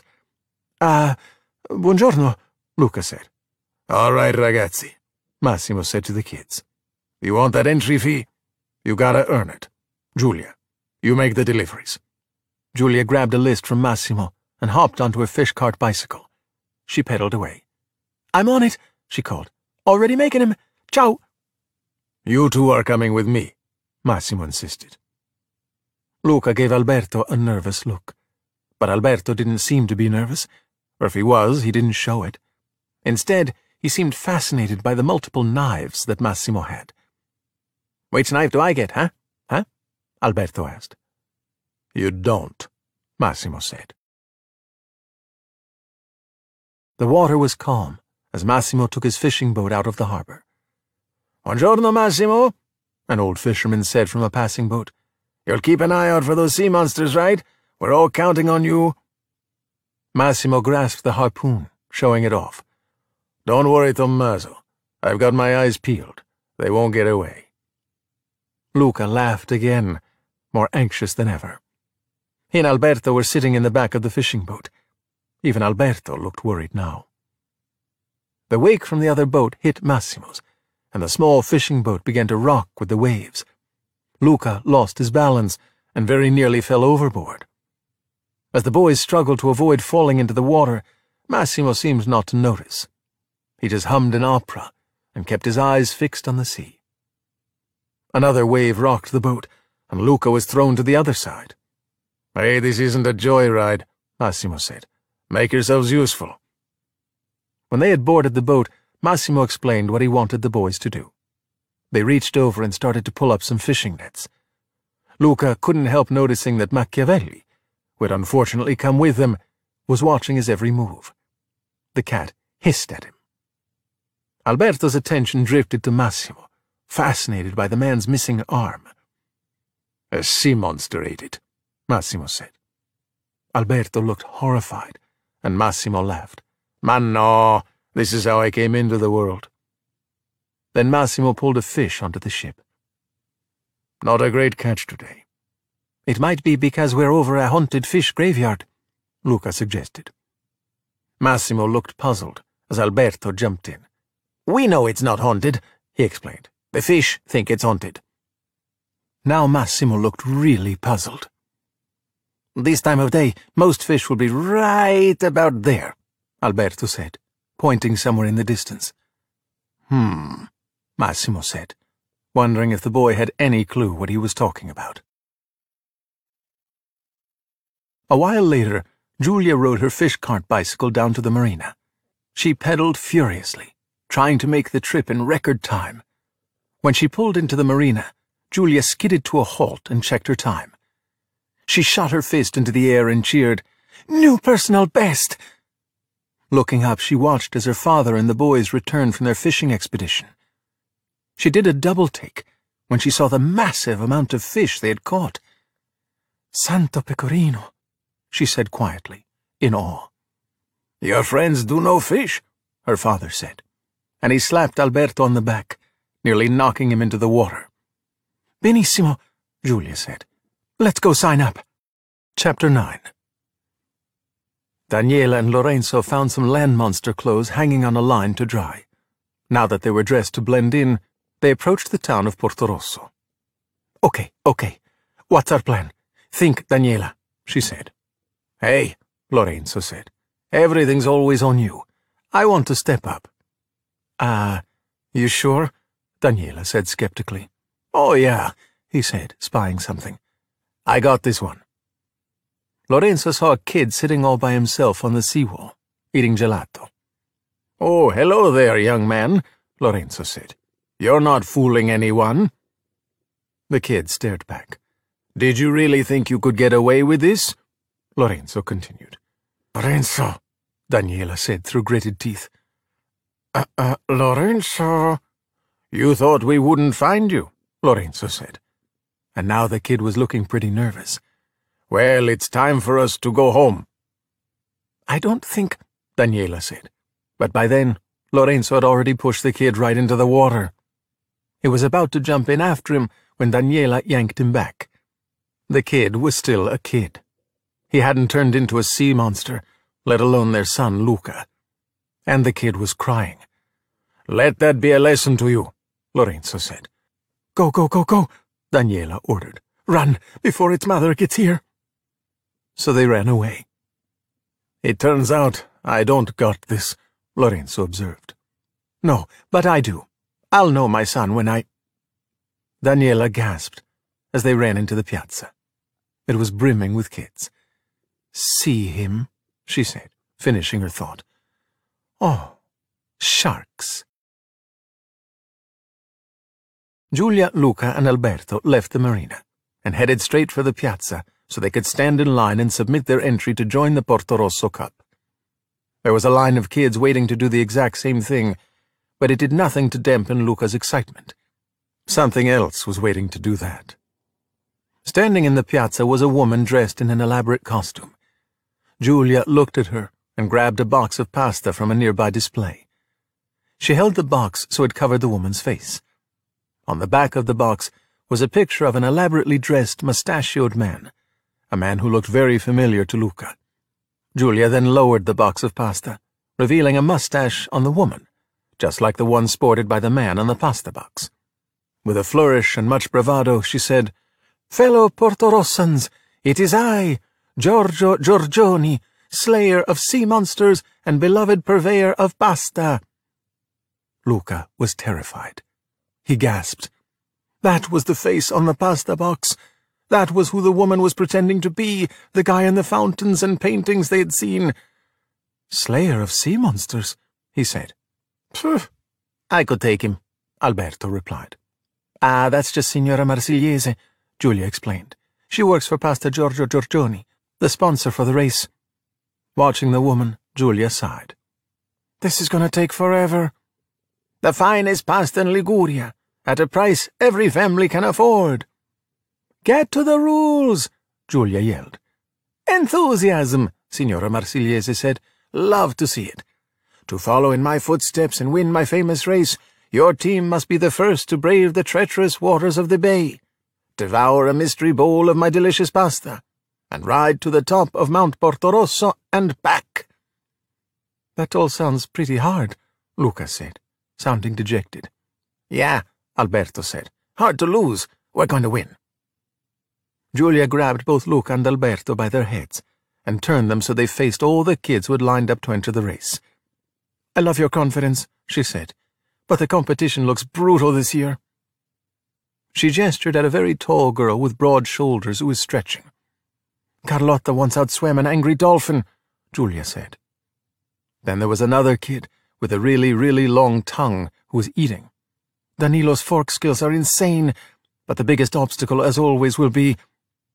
Right on cue, Ercole arrived in the piazza, with Ciccio and Guido right behind him. Guido was holding a sandwich for Ercole, as he usually did. Champion coming through, Ercole announced. Ciao, ciao, aye. The crowd parted, the kids shrinking away from the bully. Ercole, Giulia groaned. Ercole walked to the front and put down his entry fee. Aren't you a little old? asked Signora Marsigliese. Signora, Ercole exclaimed in mock outrage. I'm sixteen. You said that last year. But this year it's true. You might want to save your money, ragazzi, Ercole said to the crowd. This year, Ercole's gonna make it six in a row. Suddenly he noticed Giulia, Luca, and Alberto standing there, and he smiled. I don't believe it. Spulia, you teamed up with these vagrants? Ignore him, Giulia said. Oh, I wish for you that you could. Unfortunately, Ercole said with a sniff, I'm afraid your friends still need to pay the out-of-town weirdo tax. Then he snapped his fingers, and Ciccio took the money right out of Giulia's hand and gave it to Ercole. Hey! Giulia shouted. Ercole, you have to give it back. Ercole doesn't have to do anything, he explained. He's the Portorosso Cup champion, number one, and number two. His life is amazing, and everyone loves him. They don't love you, they're afraid of you. Ercole turned to the crowd, leaning in close. Raise your hand if you love me. Terrified, everyone in the crowd raised their hand. See? Everyone, Ercole said. Then he turned to Alberto. Even you. Boop. Ercole tapped Alberto on the nose. But Alberto had heard enough. Oh, that's it. Come on, Luca, he said. Hey, Ercole laughed. The vagrants want to fight? Wow, che bello. Luca wasn't so sure about this. Actually, he was sure that this was a terrible idea. Alberto, he protested. Silenzio, Bruno, Alberto said. Remember, this is for our Vespa. But before any fighting could begin, Giulia wedged herself between the two groups of boys. Stop, she said. Luca was afraid, but he raised his fists anyway to protect himself. A Vespa? Ercole said. Trash like you can't ride Vespas? Ercole, you're just afraid we're going to put an end to your evil empire of injustice, Giulia said, but frowned as she realized Ercole was saying her exact words at the same time she said them. It was a comeback she had used many times before. Got anything new? Ercole asked. Yeah, Giulia said, her mind racing. Here's a new one. You look like a... um... a... a... a catfish. The crowd looked at one another, not quite sure what that meant. Ercole definitely didn't know. So Luca jumped in. Ah, uh, they're bottom feeders, and they also have two sad little whiskers, he said. A collective gasp rose up from the crowd. Then there was a loud, ooh. And then the laughter started. Even Guido snickered a little, but he covered his mouth just as soon as he started. Ercole was angry. So angry, in fact, that he removed the salami from the sandwich and smacked Guido with it.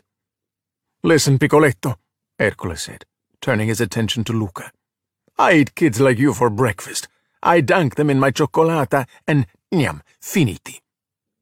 Ercole made a slicing motion across his neck. Then he leaned in and put an arm around Luca, which was way more intimidating than anything else he had done yet. So, here, he said, returning Giulia's money. Sign up. I'll make it my mission to destroy you. Luca felt his entire body go numb. Ha ha ha, Ercole said, joking with the crowd. It's gonna be some race, eh? Sorry, no autographs today. As he walked away, he pointed to a boy who still had his hand raised from earlier. You, you can put your hand down. Luca wanted to disappear. Then he felt another arm around him. Except this time, it was Giulia. Ha ha, Luca! Bravo, we did it! she said. Luca wasn't sure what they had done exactly, but at least now he could breathe again. Giulia pulled him away, with Alberto right behind them. They approached a table, and Giulia placed her money down. Giulia Marcovaldo, the girl said proudly. Ciao, Giulia, Signora Marsigliese said. Team of one? Not today, she said, nudging Luca. Luca Paguro, he said. Alberto Scorfano, said Alberto. Alberto sounded a little reluctant to sign up as a team, but the others were too excited to notice. Chapter 10 Okay, ragazzi, Giulia asked as she set a big bowl of rigatoni in front of Alberto. We have one week to train. Pronti, ai posti, via! Ready, set, go! I got this, Alberto said. He was just about to dig in when Luca walked over from Giulia's kitchen, setting down another bowl of pasta. It was spaghetti. Wait, what? Alberto exclaimed. Then came another plate, of fusilli. Every year they change the pasta, Giulia said. You have to be ready for anything. Could be cannelloni, penne, fusilli, trofie, even lasagna. Alberto shrugged and tried to play it off like it was all no big deal. He was about to shovel the pasta into his mouth when Giulia stopped him and handed him a fork. And you have to use a forchetta. It's the rule. Ugh, Alberto groaned. Rules are for rule people. But the boy had no other choice than to eat with a fork. On that day, Alberto knew frustration. Luca wondered exactly how big the hill was that he was on. It seemed that he had been pedaling the bicycle up it for hours, in reality, it was probably a minute, maybe less. He turned and saw an old man walk past him carrying a bag of groceries. How was the man walking faster than he was pedaling? Luca sighed as Alberto and Giulia walked behind him. Eventually, impossibly, he reached the top of the hill. He took one look down and saw how steep it was. It was really, really steep. Holy carp, Luca said. No, I can't. Then Ercole rode by on his bicycle. I know, I know. and remember, Piccoletto. Ercole repeated the slicing motion across his neck. Forza, Giulia shouted. Luca, don't let him get in your head. You can do this. Okay, Luca said, taking a deep breath. Silenzio, Bruno. Here we go. Then he pushed off, his bicycle picking up speed. Everything was going great until Bruno decided to start talking in his head, and suddenly Luca said, Ah, ah, I can't. Hitting the brakes, Luca watched as the front wheel locked up. He tumbled over the handlebars. The bicycle hit the ground, and so did Luca, and unlike the bicycle, he didn't stop. Luca just kept rolling down the hill until he collided with a pushcart full of flowers. In that moment, Luca knew he did not like rolling down hills and hitting flower carts. A little later, the three friends headed down to the shore. It was time to help Giulia practice the swimming part of the race. Luca and Alberto were in a rowboat, keeping pace with Giulia. Luca tried to ignore the pain in his arms as he rowed. Alberto slowly rowed with the other paddle as they watched Giulia swim toward a buoy. I guess that's how humans swim, Luca said. Ugh, that's embarrassing, Alberto replied. In the distance, Ercole, Ciccio, and Guido approached in a small motorboat. Giulia noticed them instantly, and her eyes went wide as she watched the boat come closer. Ercole! she shouted. Go, go! Alberto and Luca began to row faster. However, apparently Luca was rowing in one direction and Alberto was rowing in the other, because the rowboat just went around in circles. Luca, faster, Alberto ordered. Why aren't we moving? Luca asked, exasperated. Ercole's motorboat was even closer now, and drawing nearer every second. Ercole grinned broadly. It really seemed like he was going to run the boys down. At the last moment, Guido grabbed the wheel turning the motorboat away to avoid a collision. The movement created a wave. The wave missed Luca, but it struck Alberto. He immediately turned into a sea monster, so he ducked down into the boat.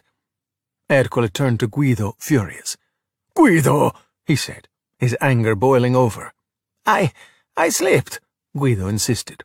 Ciccio, slap Guido, Ercole commanded. Again, like you mean it. Giulia swam over to Ercole, shouting, Ma sei scemo, Ercole! Luca knew he had to hide his friend, and did his best to cover him with a tarp, but all he succeeded in doing was hitting Alberto in the face and knocking him into the water. Huh? Ercole said, looking over at the boat with only Luca sitting in it. Where did the other one go? Suddenly something broke the surface of the water. Huh? Cosa? Ercole said distracted for a moment. But before he could do anything, an angry Giulia tipped Ercole's boat over, toppling him. Ercole, che cavolo stavi pensando, eh? she screamed. Ercole's sweater fell into the water, and the young man fished around for it. Sei matta, Giulia! It is wool! It cannot get wet! Ciccio, make it dry, subito! With Ercole distracted by his urgent sweater situation, Luca was able to reach over the side of their boat and pull Alberto aboard. Unfortunately, Giulia also chose that moment to come aboard. Luca? Alberto? she said. Luca quickly threw the tarp over Alberto, and this time he didn't knock him into the water. Are you okay? she asked. Alberto dried off as fast as he could. He transformed back into a land monster before Giulia noticed. We're good, Alberto said. Good, good, good. Well, I think that's enough training for today, Giulia replied. As the kids began to row home, Ercole finally looked up from his wet sweater. Ah, Ciccio, the motor! They are slowly getting away. Ciccio fumbled with the motor, failing to start it. Guido, slap Ciccio, Ercole shouted. Per mille sardine, with contempt. While Guido reluctantly slapped Ciccio, Ercole watched Giulia Luca and Alberto make their getaway. Almost immediately upon their arrival at the piazza, Daniela thought she saw Luca. She ripped the hat off the boy, only to find that it was, in fact, not Luca. She moaned, disappointed, as she watched a group of kids play soccer. The ball soon rolled over to Daniela, and she looked at it. Hey, over here, kick it, a kid said. And Daniela kicked the ball. It was a really good kick. So good that it hit a little girl and knocked her right into the fountain. I have an idea, Daniela said. Lorenzo called after her, but she ignored him. She walked over to a group of kids and asked, Can I play too? She started to play with them. She was super competitive. Almost immediately she stole the ball from one of the kids and hip-checked them into the fountain. Oh, okay, Lorenzo said, taking a step back. He watched as his wife dominated the game. The kids raced after Daniela, but they were no match for her skills. One by one she played against them, and one by one she knocked them all into the fountain. It took Lorenzo a while to realize what she was doing. Daniela was narrowing the list of suspects by process of elimination. Each time a kid went into the fountain and didn't transform into a sea monster, they knew it wasn't Luca. Not our kid, Lorenzo said as another one went in. Not our kid. Let's see Bianca Branzino do that, Daniela said. Then did the dolphin call better than Bianca Branzino ever could. But they still hadn't found Luca. Where could he be? Daniela wondered catching her breath. Well, at least you won, Lorenzo said, finding the bright side. I think. We just gotta keep looking, Daniela said, determined. Luca and his friends had just reached the piazza. Luca could have sworn he saw his parents. Noticing that her friend had stopped, Giulia grabbed him and guided him along with Alberto toward her yard. Luca shook his head, trying to make sense of what he had just seen. Good effort, team, she said. You've earned your pasta tonight. Can I please eat with my hands? Alberto begged. Chapter 11 All through dinner, Luca had been quiet, quieter than usual. Alberto was thoroughly disappointed that he had to eat dinner with a fork. He was in no danger of earning the title Fork Master, which wasn't even a real title, but he was getting better. After dinner, Luca and Alberto retired to Giulia's hideout in the tree. At last, Luca spoke. Ah, uh, Alberto, he said nervously. I think I might have seen my parents. No way, Alberto said. I told you, they're not coming here. But what if they did? They're gonna send me to the deep. Alberto shook his head. Listen, relax. It's never gonna happen. Suddenly Giulia appeared. All right, boys, pretty good today, but let's talk technique. In the yard below, Massimo looked up at the hideout. Hey, ragazzi, he said. I need some help with the nets. He pointed at Alberto. You, the big strong one. Andiamo. Alberto didn't want to leave Luca, but realized he had to. I'll be right back, he said, then ducked off the platform and down the tree. He followed Massimo out of the yard. Giulia could see that something was off with Luca, so she said, Hey, we're gonna win, and you'll get your Vespa. Why do you want a Vespa again? Oh, Luca said, pondering the question. Because it'll be amazing.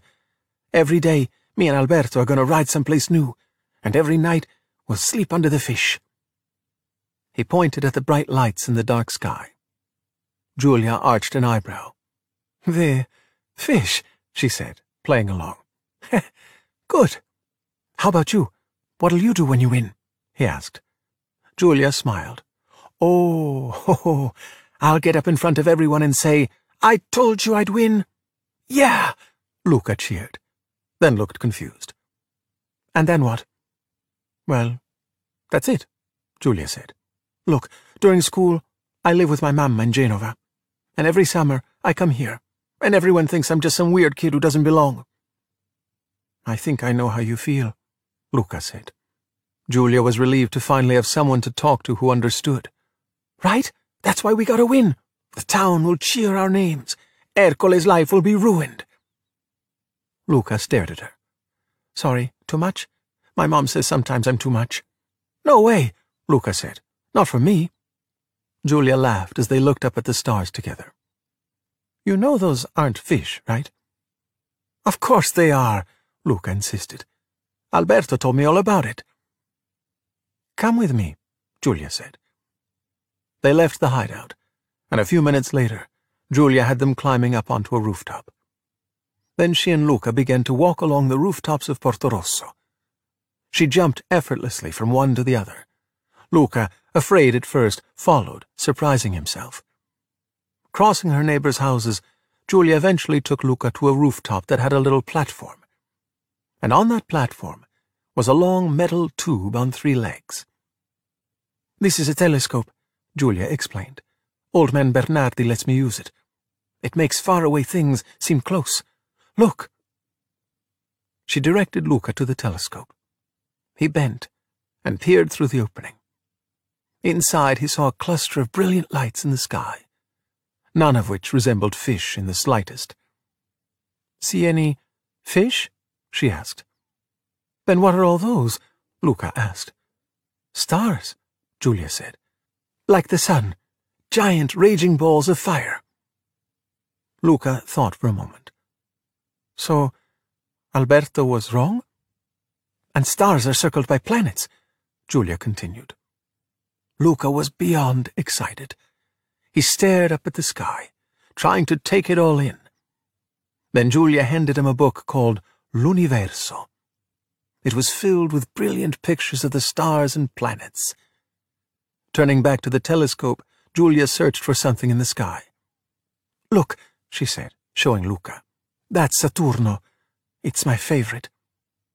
The planet appeared to have rings around it. Rings! Luca imagined what it would be like to actually run on those rings. Later that night, Luca sat in Giulia's room, poring over her school books. He couldn't believe all the amazing facts they contained. And we're all on a big round rock, floating around a star in the solar system? Luca asked, paging through one of the books. So cool, right? Giulia said. And is there anything beyond the solar system? he asked. Only a galaxy full of solar systems. Then what? A universe full of galaxies. Luca laughed. And then what? And then? Giulia said. I don't know. But next year in advanced astronomy, I'm going to use my school's telescope, so maybe I'll find out. That thing's huge. I wish I could show it to you. Luca grinned and stood up. Just promise you'll tell me everything you see, he said, and in his excitement he sounded like Giulia. Sorry, too much? Never, Giulia said, and she meant it. Hey, Luca, Alberto said, standing outside the window. I've been looking everywhere for you. Oh, sorry, Luca said, and he noticed that Alberto was glaring at him. Just come on. Let's go. Alberto said tersely. Staring at the book in his hands, Luca turned to Giulia. Could I maybe borrow this? Just for tonight? Giulia took the book from Luca's hands and picked up a pen. She scribbled something on the first page and handed it back to him. Staring at the page, Luca saw that she had written something. Luca. The name was right below the This book belongs to line. You can have it, Giulia said. The universe is literally yours. Wow, Luca said, amazed. Thank you. Alberto popped up once more and said, Luca. Oh, okay, Luca said, not wanting to leave. He went out the window and joined Alberto. Where are we going? Luca asked. Come on, I got something to show you. Alberto had led Luca out into Portorosso's night streets. His head was still buzzing with wonderment from all the things he had learned from Giulia. Hey, you won't believe this, he said, pointing at the sky. Those aren't fish. What?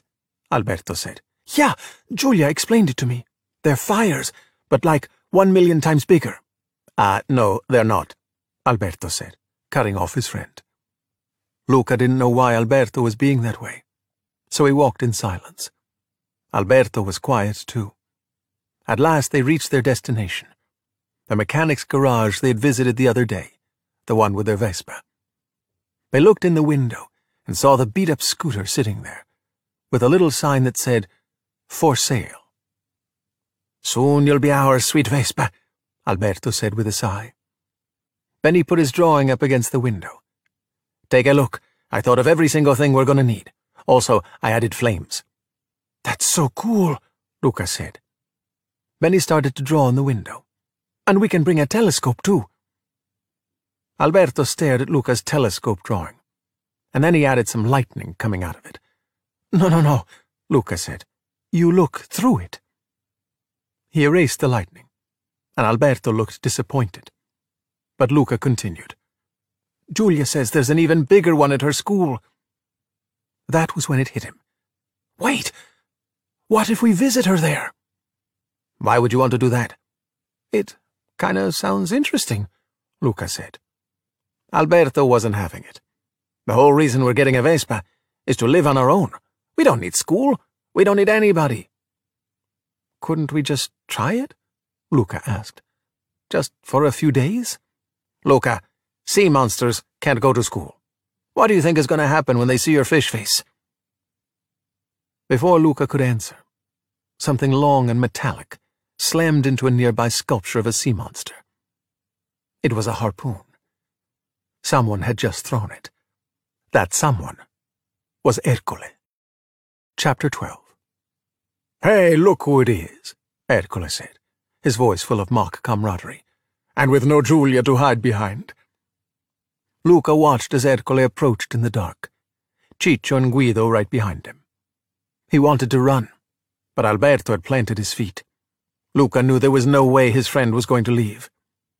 Something's fishy with you two, Ercole said. I mean, besides the smell, you're hiding something. Is it that we're smarter than you? Alberto said. I mean, we're not really hiding that. It's just kind of obvious. Ercole glared at Alberto. You know, people think I'm a nice guy. Always joking around. He reached out and grabbed Alberto roughly, shoving him against a wall. But really, I'm not. Stop! Luca yelled. Ercole nodded, and Ciccio and Guido took hold of Alberto, keeping him against the wall. Then he shoved Luca to one side. Wait your turn, Piccoletto. Ercole turned his gaze to Alberto again. I want to make myself very clear. This is my town, number one. Then he punched Alberto. And number two, I don't want you in it. I said stop! Luca thundered. And to his disbelief, he found himself holding the harpoon that Ercole had thrown earlier. It was right up against Ercole's chest. Ercole grinned and took a step closer to Luca. Put that down, Piccoletto. You'll hurt yourself. But Luca didn't put it down. Let him go, he said, terrified. With a nod from Ercole, Ciccio and Guido shoved Alberto at Luca. Go now, Ercole said, before I change my mind. The two boys backed off, then ran. Luca tossed the harpoon to the side. Nobody wants you here, idioti! Ercole shouted after them. Keep running! Why did you make him mad? We should have left, Luca insisted. Somehow they had run all the way back to Giulia's house without anyone following them. Luca was out of breath and angry. We're fine, Alberto said, breathing hard, too. I had it under control. All you gotta do is follow my lead, remember? Before Luca could say anything, Alberto stormed into the backyard. The following morning, Luca was rudely awakened by Giulia doing her trumpet imitation again. Rise and shine, she shouted. That day's training regimen consisted of Alberto sitting in the family kitchen, filled with bowls and bowls of all kinds of pasta, and eating bowls and bowls of all kinds of pasta, with a fork. Alberto was frustrated, but determined to master the fork. He would eat all the pasta necessary to get that Vespa. After the pasta session, it was outside and on the streets for Luca to get in some bicycle practice. He was on the fish cart bicycle, of course, struggling to stay ahead of some kids walking along eating watermelon. The boys were ridiculously tired from their day of training, and after dinner, promptly fell asleep. They were awakened the following morning not by the sound of Giulia's mock trumpet, but by Massimo. Buongiorno, he hollered from the backyard. Andiamo, dai. When the boys scrambled down the tree, they saw the fish cart bicycle waiting for Luca. And for Alberto, Massimo held up a butter knife. His own knife. On the fishing boat, Alberto watched in amazement as Massimo pulled up the heavy fish net with one arm. He wanted to do it just like Giulia's father, so Alberto tried to pull a net from the water with one arm.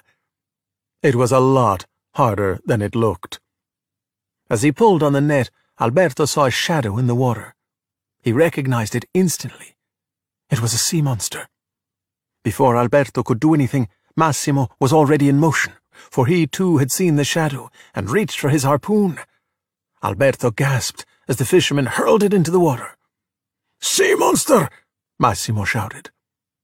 A moment later, Massimo retrieved the harpoon, only to discover what he had captured was a large clump of seaweed. He sighed heavily, and so did Alberto. Alberto was about to get back to pulling up the fishing net when he got a good, close look at one tattoo on Massimo's arm. It was a sea monster, getting harpooned. Rise and shine! Only two days to the race! Luca could have sworn he heard Giulia calling to him and Alberto from her window. But then again, he was so tired, it could just as easily have been some kind of waking dream. He resolved to get back to sleep even harder than before. Unfortunately, Giulia, who had actually called them, wouldn't be so easily deterred. She marched right into the backyard and practically dragged both boys down from the hideout and into the house. Once inside, she handed the two zombie-like boys each a cup of hot, steaming something. Espresso, Giulia said. Like robots, the boys took the cups. With one sip of the super-strong coffee, they perked right up. From that moment on, training intensified. Luca was poring over the pages of a book called Advanced Techniques in Cycling. But he wasn't just reading it. He was cycling. At least, he was pedaling. Upside down. Lying on his back. Nearby, Alberto was exercising his pasta-picking up arm muscles using Machiavelli as a reluctant weight. As Giulia looked around, she began to think they really had a shot at winning this thing. And for once, she wouldn't be doing it alone. Another day went by, and Luca was once again training on the bicycle. This time, he was out on the streets of Portorosso. More confident than ever, Luca pedaled furiously, passing a group of kids eating gelato. Someone else was watching Luca. Ercole. When the gelato kids called, Go, Luca, you got it! Ercole grimaced. Hey, don't cheer for him, Ercole screamed as the kids ran away in fear. Ugh, a casa. That night at dinner, Alberto was having a really rough time. He struggled to get pasta on his fork. It kept slipping off. The plate of spaghetti might as well have been a mountain, and he cursed the horrid thing. Massimo noticed, and he patiently showed Alberto the precise way to twirl the fork and wrap the pasta. Alberto sighed, then imitated Massimo's motions with the fork perfectly. His eyes lit up when he saw that he now had a massive forkful of twirled spaghetti. Victory! He shoved the spaghetti into his mouth and looked at Luca to share his joy. But Luca didn't notice. He was too busy reading a book with Giulia. Narrowing his eyes, Alberto grunted and returned to eating. The next day, Daniela and Lorenzo once again wandered through the piazza, searching in vain for their son. They sat down at the fountain, feeling completely hopeless. I don't know, Lorenzo, Daniela said. Was I too hard on Luca? No, you were just trying to keep him safe, he said. It's my fault. I wasn't paying enough attention to him. But I was the one who tried to send him away, Daniela insisted. I just never in a million years would have thought he'd do this. It's like I don't even know who he is. As her voice trailed off, Daniela stared into the distance, her eyes growing ever wider.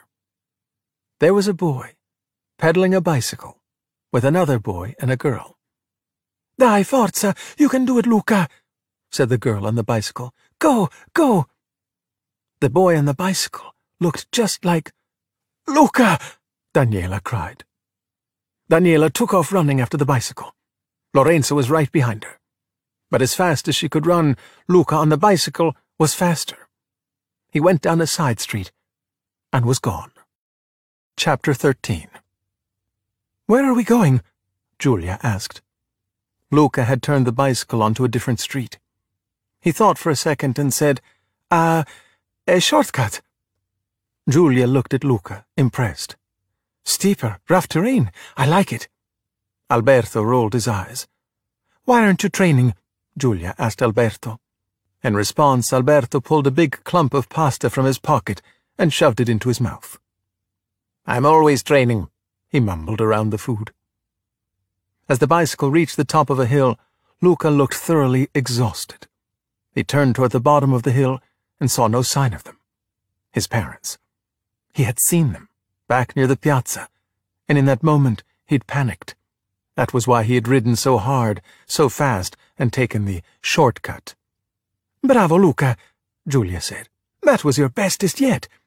Then she pointed down the hill at a train that was leaving the Portorosso station and heading up the coast. Oh, guys, look! That's the train to Genova, she said. That goes to your school?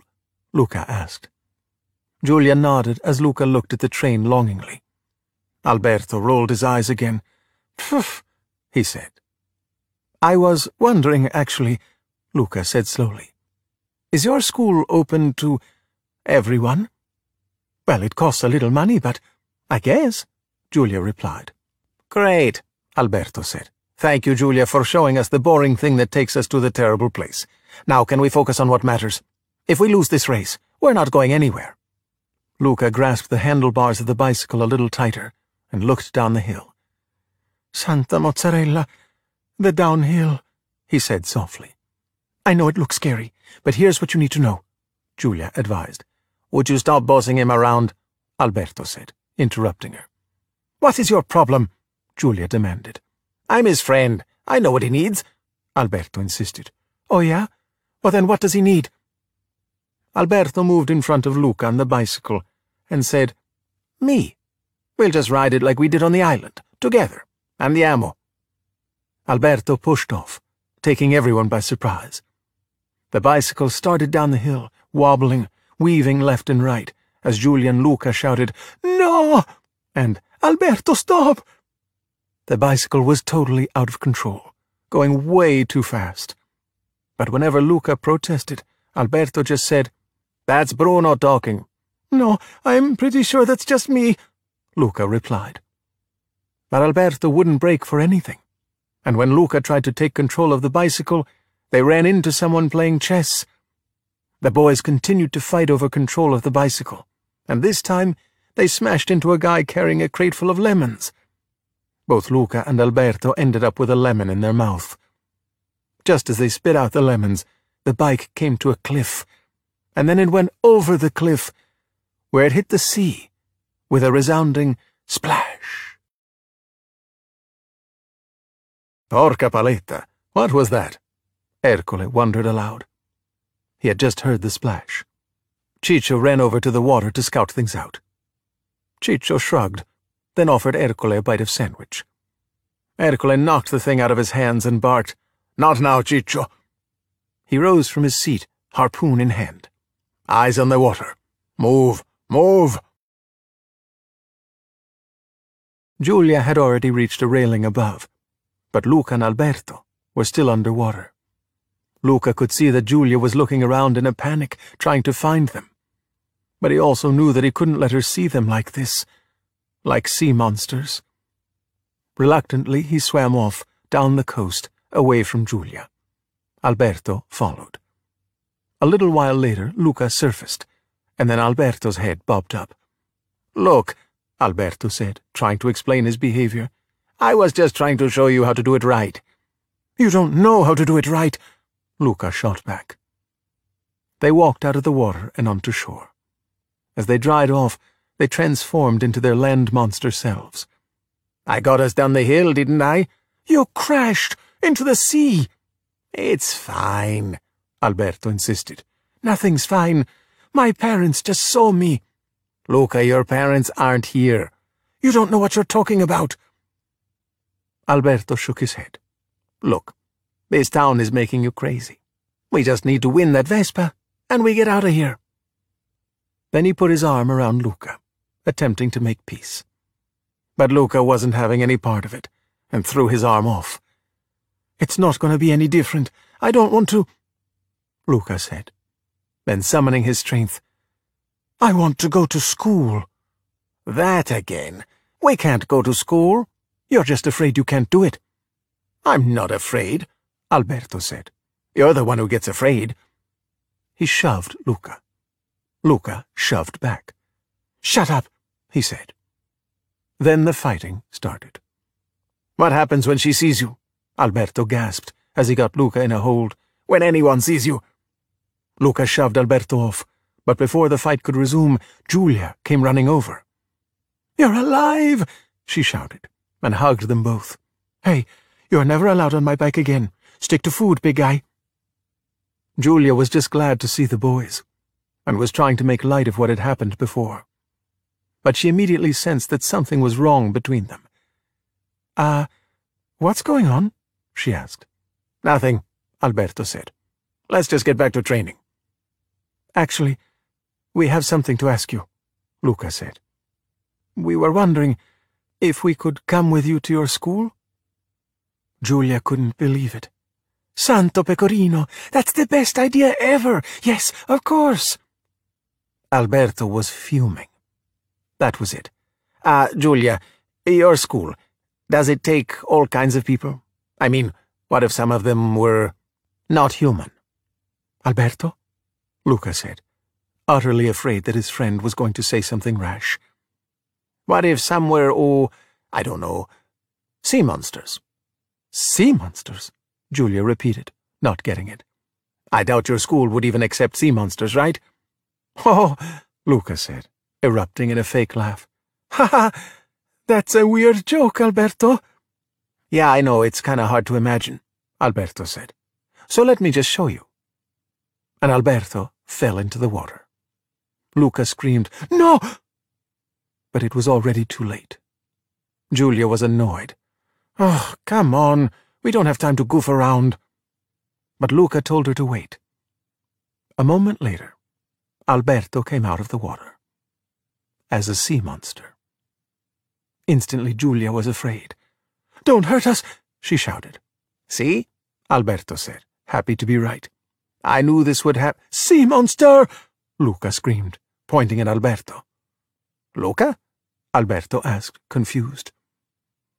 There were tears in Luca's eyes as he shook his head. Giulia positioned herself between Luca and Alberto and said, Stay back! Whatever it was that Luca was trying to do, he picked a really bad time to do it. Because at that moment, Ercole and his friends heard the shouts of, Sea monster! And ran to see what was going on. As they emerged over some rocks, harpoons in hand, Ercole shouted, Sea monster! There it is! Ercole charged toward Alberto, screaming, Ragazzi, now! Alberto shot Luca a look of utter disappointment and misery, then dove into the water. Ercole aimed his harpoon, throwing it into the sea. No! Luca yelled. But the harpoon missed, and Luca could do nothing but watch as Alberto swam away. Gah, Ercole said, then turned to face Luca and Giulia. Idioti! You let it get away! Then looking at Ciccio and Guido, he said, To the boat. We're gonna kill a sea monster. Giulia and Luca stood on the shore, watching as Ercole and his friends ran off. Chapter 14 Ah, there you are. I made your favorite. Massimo said, holding a large pot full of pasta. Trenette al pesto. Giulia and Luca entered the dining room, their faces looking anything but happy. Where's Alberto? Massimo asked.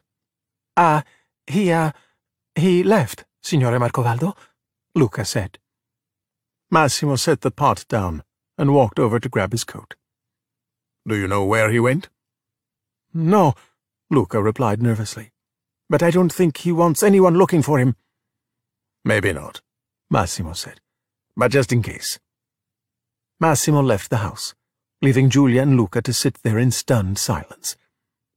Okay, well, the two of us can still do the race, Luca babbled, trying to fill the awkward silence. Luca, I... Giulia began. You'll swim, you'll eat, you've done both before, and I'll do the ride. Luca, I mean, that's allowed, right? It should be fine. We're still okay. Luca! But Luca kept babbling. Finally, Giulia grabbed a glass from the table and splashed some water onto Luca's hands. They transformed. Sleeping under the fish, Giulia said, gritting her teeth. Now I get it. I... I can explain, Luca said. Of all the places for sea monsters to visit, Portorosso? Have you seen this town? Giulia pointed at the harpoons on the walls. My father hunts sea monsters. Ugh, what were you guys thinking? Luca, you have to get out of here. Giulia pushed Luca toward the door. But I thought we were underdogs, he said. Do you think I want you to leave? Julia replied, anguish in her voice. This is the happiest I've... Look, it's just not worth it. You don't understand. No, I don't, Giulia said. Risking your life for a Vespa? My parents were going to send me away, Luca said, near tears. I was never going to see him again. That's why we did all of this. Suddenly Luca realized what he had done. But it's over now. He went to the door. Goodbye, Giulia. I'm sorry. Then he was gone.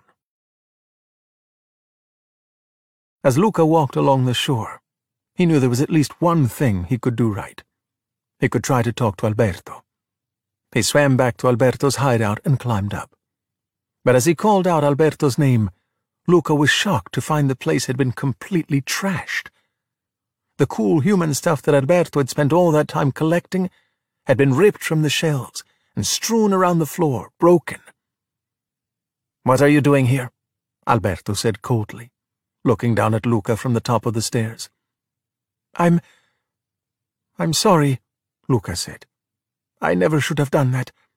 I wish I could take it back. Yeah, whatever, Alberto said, not buying it. You're sorry. Now go away. Alberto turned, and Luca sighed. He stared at the wall where the Vespa poster had been, only to see that it had been torn away. And behind it, there were little tally marks on the wall that Luca hadn't seen before. What are those marks on the wall? Luca asked quietly. When he wouldn't answer, Luca became more insistent. Alberto, tell me what they mean. I started when my dad left, Alberto replied. Luca couldn't believe it. You were living here alone for that many days? I just stopped counting after a while. He said I was old enough to be on my own, Alberto said quietly. I just thought maybe he'd change his mind. Honestly, though, I get it. He's better off without me. You are too. That's not true, Luca said. Yes, it is. You're not like me. You're the good kid. And I'm just the kid that ruins everything. Silenzio, Bruno! Luca shouted.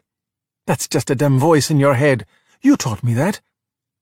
Well, I was wrong, Alberto said. And getting a Vespa, seeing the world. Alberto exploded. Just let it go, okay? Look, you and I should never have been friends in the first place. Don't say that. Alberto. Get out of here, Alberto screamed. I'm not going to tell you again. Luca began to cry, but he refused to give up. Okay, I'll go. I'll go win the race. What? Yeah. Yeah. And then the Vespa will be ours, and we'll ride away together. Luca continued. Luca, that's crazy, Alberto said. Well, maybe I'm crazy. Then Luca ran right off the roof, shouting, Take me, gravity! He landed in a heap on the ground. He looked up and saw Alberto staring back at him. What are you doing? Alberto asked. I'm okay. I'll be back tomorrow. I'm gonna fix this, Luca said, running off. Chapter 15 The day of the race arrived, and Luca had a plan. You want to split up your team? Signora Marsigliese asked, incredulous. Luca stood at the registration table, holding a rusty bicycle encrusted with barnacles. Yes, if it's allowed, he said hopefully. Luca! He turned to see Giulia, who was on her way to the starting line. She ran over to him. What are you doing here? Don't worry, Luca said. We'll race separately. You won't get in any trouble. You can if you want, Signora Marsigliese said with a shrug. But I don't recommend it. Before Giulia could stop him, Luca ran off. Thank you, he called out. But how are you gonna... I mean, what happens when... You can't swim, Giulia shouted at Luca. Giulia looked back at Signora Marsigliese, who gazed at her sympathetically. Alone again, she said. Giulia scowled. Daniela and Lorenzo were still wandering the streets of Portorosso looking for their son. They had spotted Luca a couple of times, but hadn't come close to actually talking to him. Suddenly the priest grabbed them and pinned ribbons on their chests. Then he shoved them down behind a table. Volunteers, the man said. You're late. Then Daniela looked at the table and saw rows of water cups. Apparently this was all set up for the big race they had been hearing about, the one that was happening today. The priest must want them to be judges of some kind. This was perfect. One cup for each kid, the priest said. Yeah, yeah, yeah, one cup per kid. Got it, Daniela replied. Lorenzo wasn't sure of what was happening, but he knew enough to trust Daniela, so he followed her lead. Oh, yes, Lorenzo said. Then the priest handed them a bucket with a scrub brush. For when Giulia, you know. They did not know and something told Daniela they did not want to know. Giulia waited at the starting line, unsure of how this was all going to work out. She looked around, but saw no sign of Luca. Her eyes drifted to the crowd of people that had assembled, and she smiled when she saw her father with Machiavelli. Forza, Giulietta! her father hollered. Then Ciccio and Ercole walked right up next to her. Ercole took out a container and poured something all over Ciccio. Ciccio, hold still, Ercole said, annoyed. Then he turned to look at Giulia. Olio d'oliva. Olive oil. He will cut through the water like a knife, an oily knife. At that moment, both Giulia and Ercole spotted Luca. He stomped over to the starting line, wearing a full-body diving suit that he had taken from Alberto. Oh, this makes me laugh, Ercole said.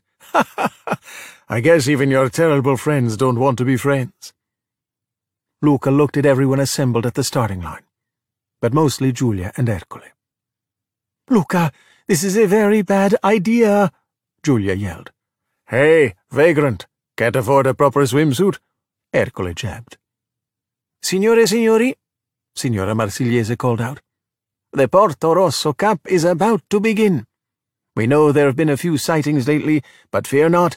If any sea monsters show up today, we're ready for them.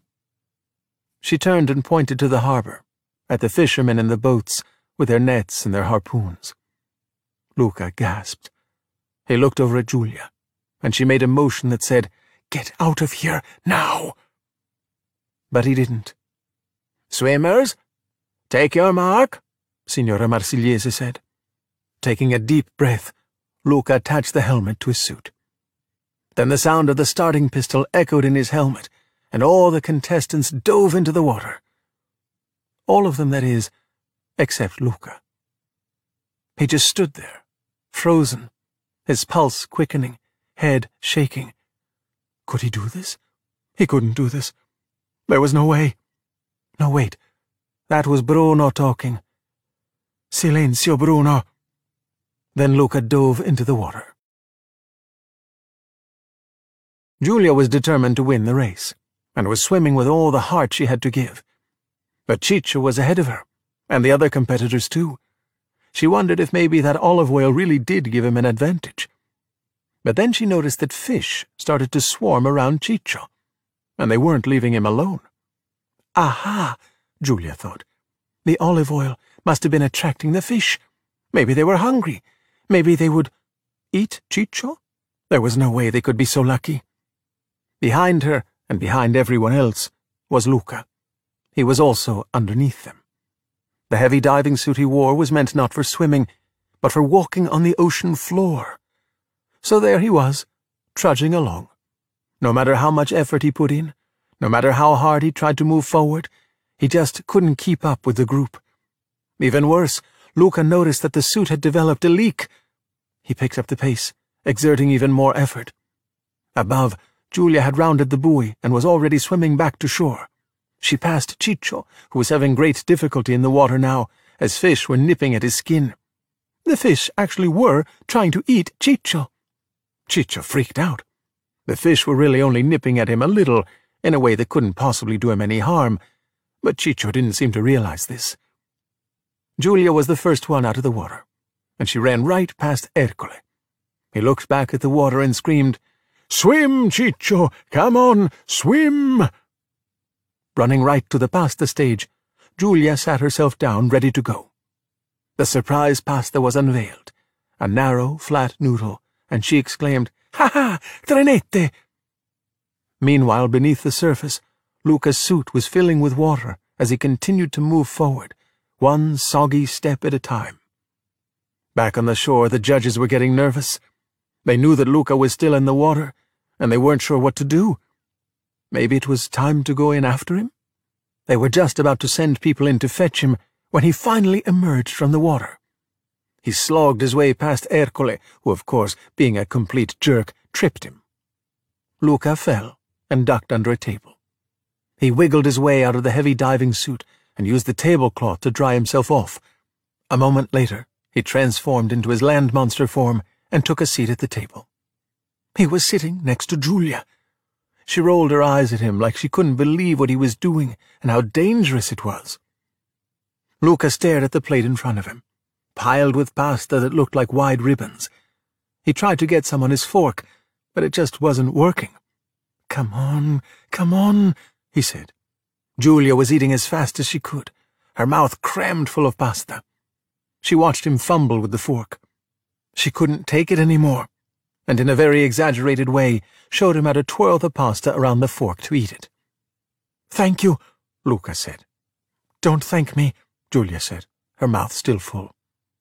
And just then Ciccio emerged from the water, screaming because little fish were still hanging on to his oil-soaked skin, still nibbling.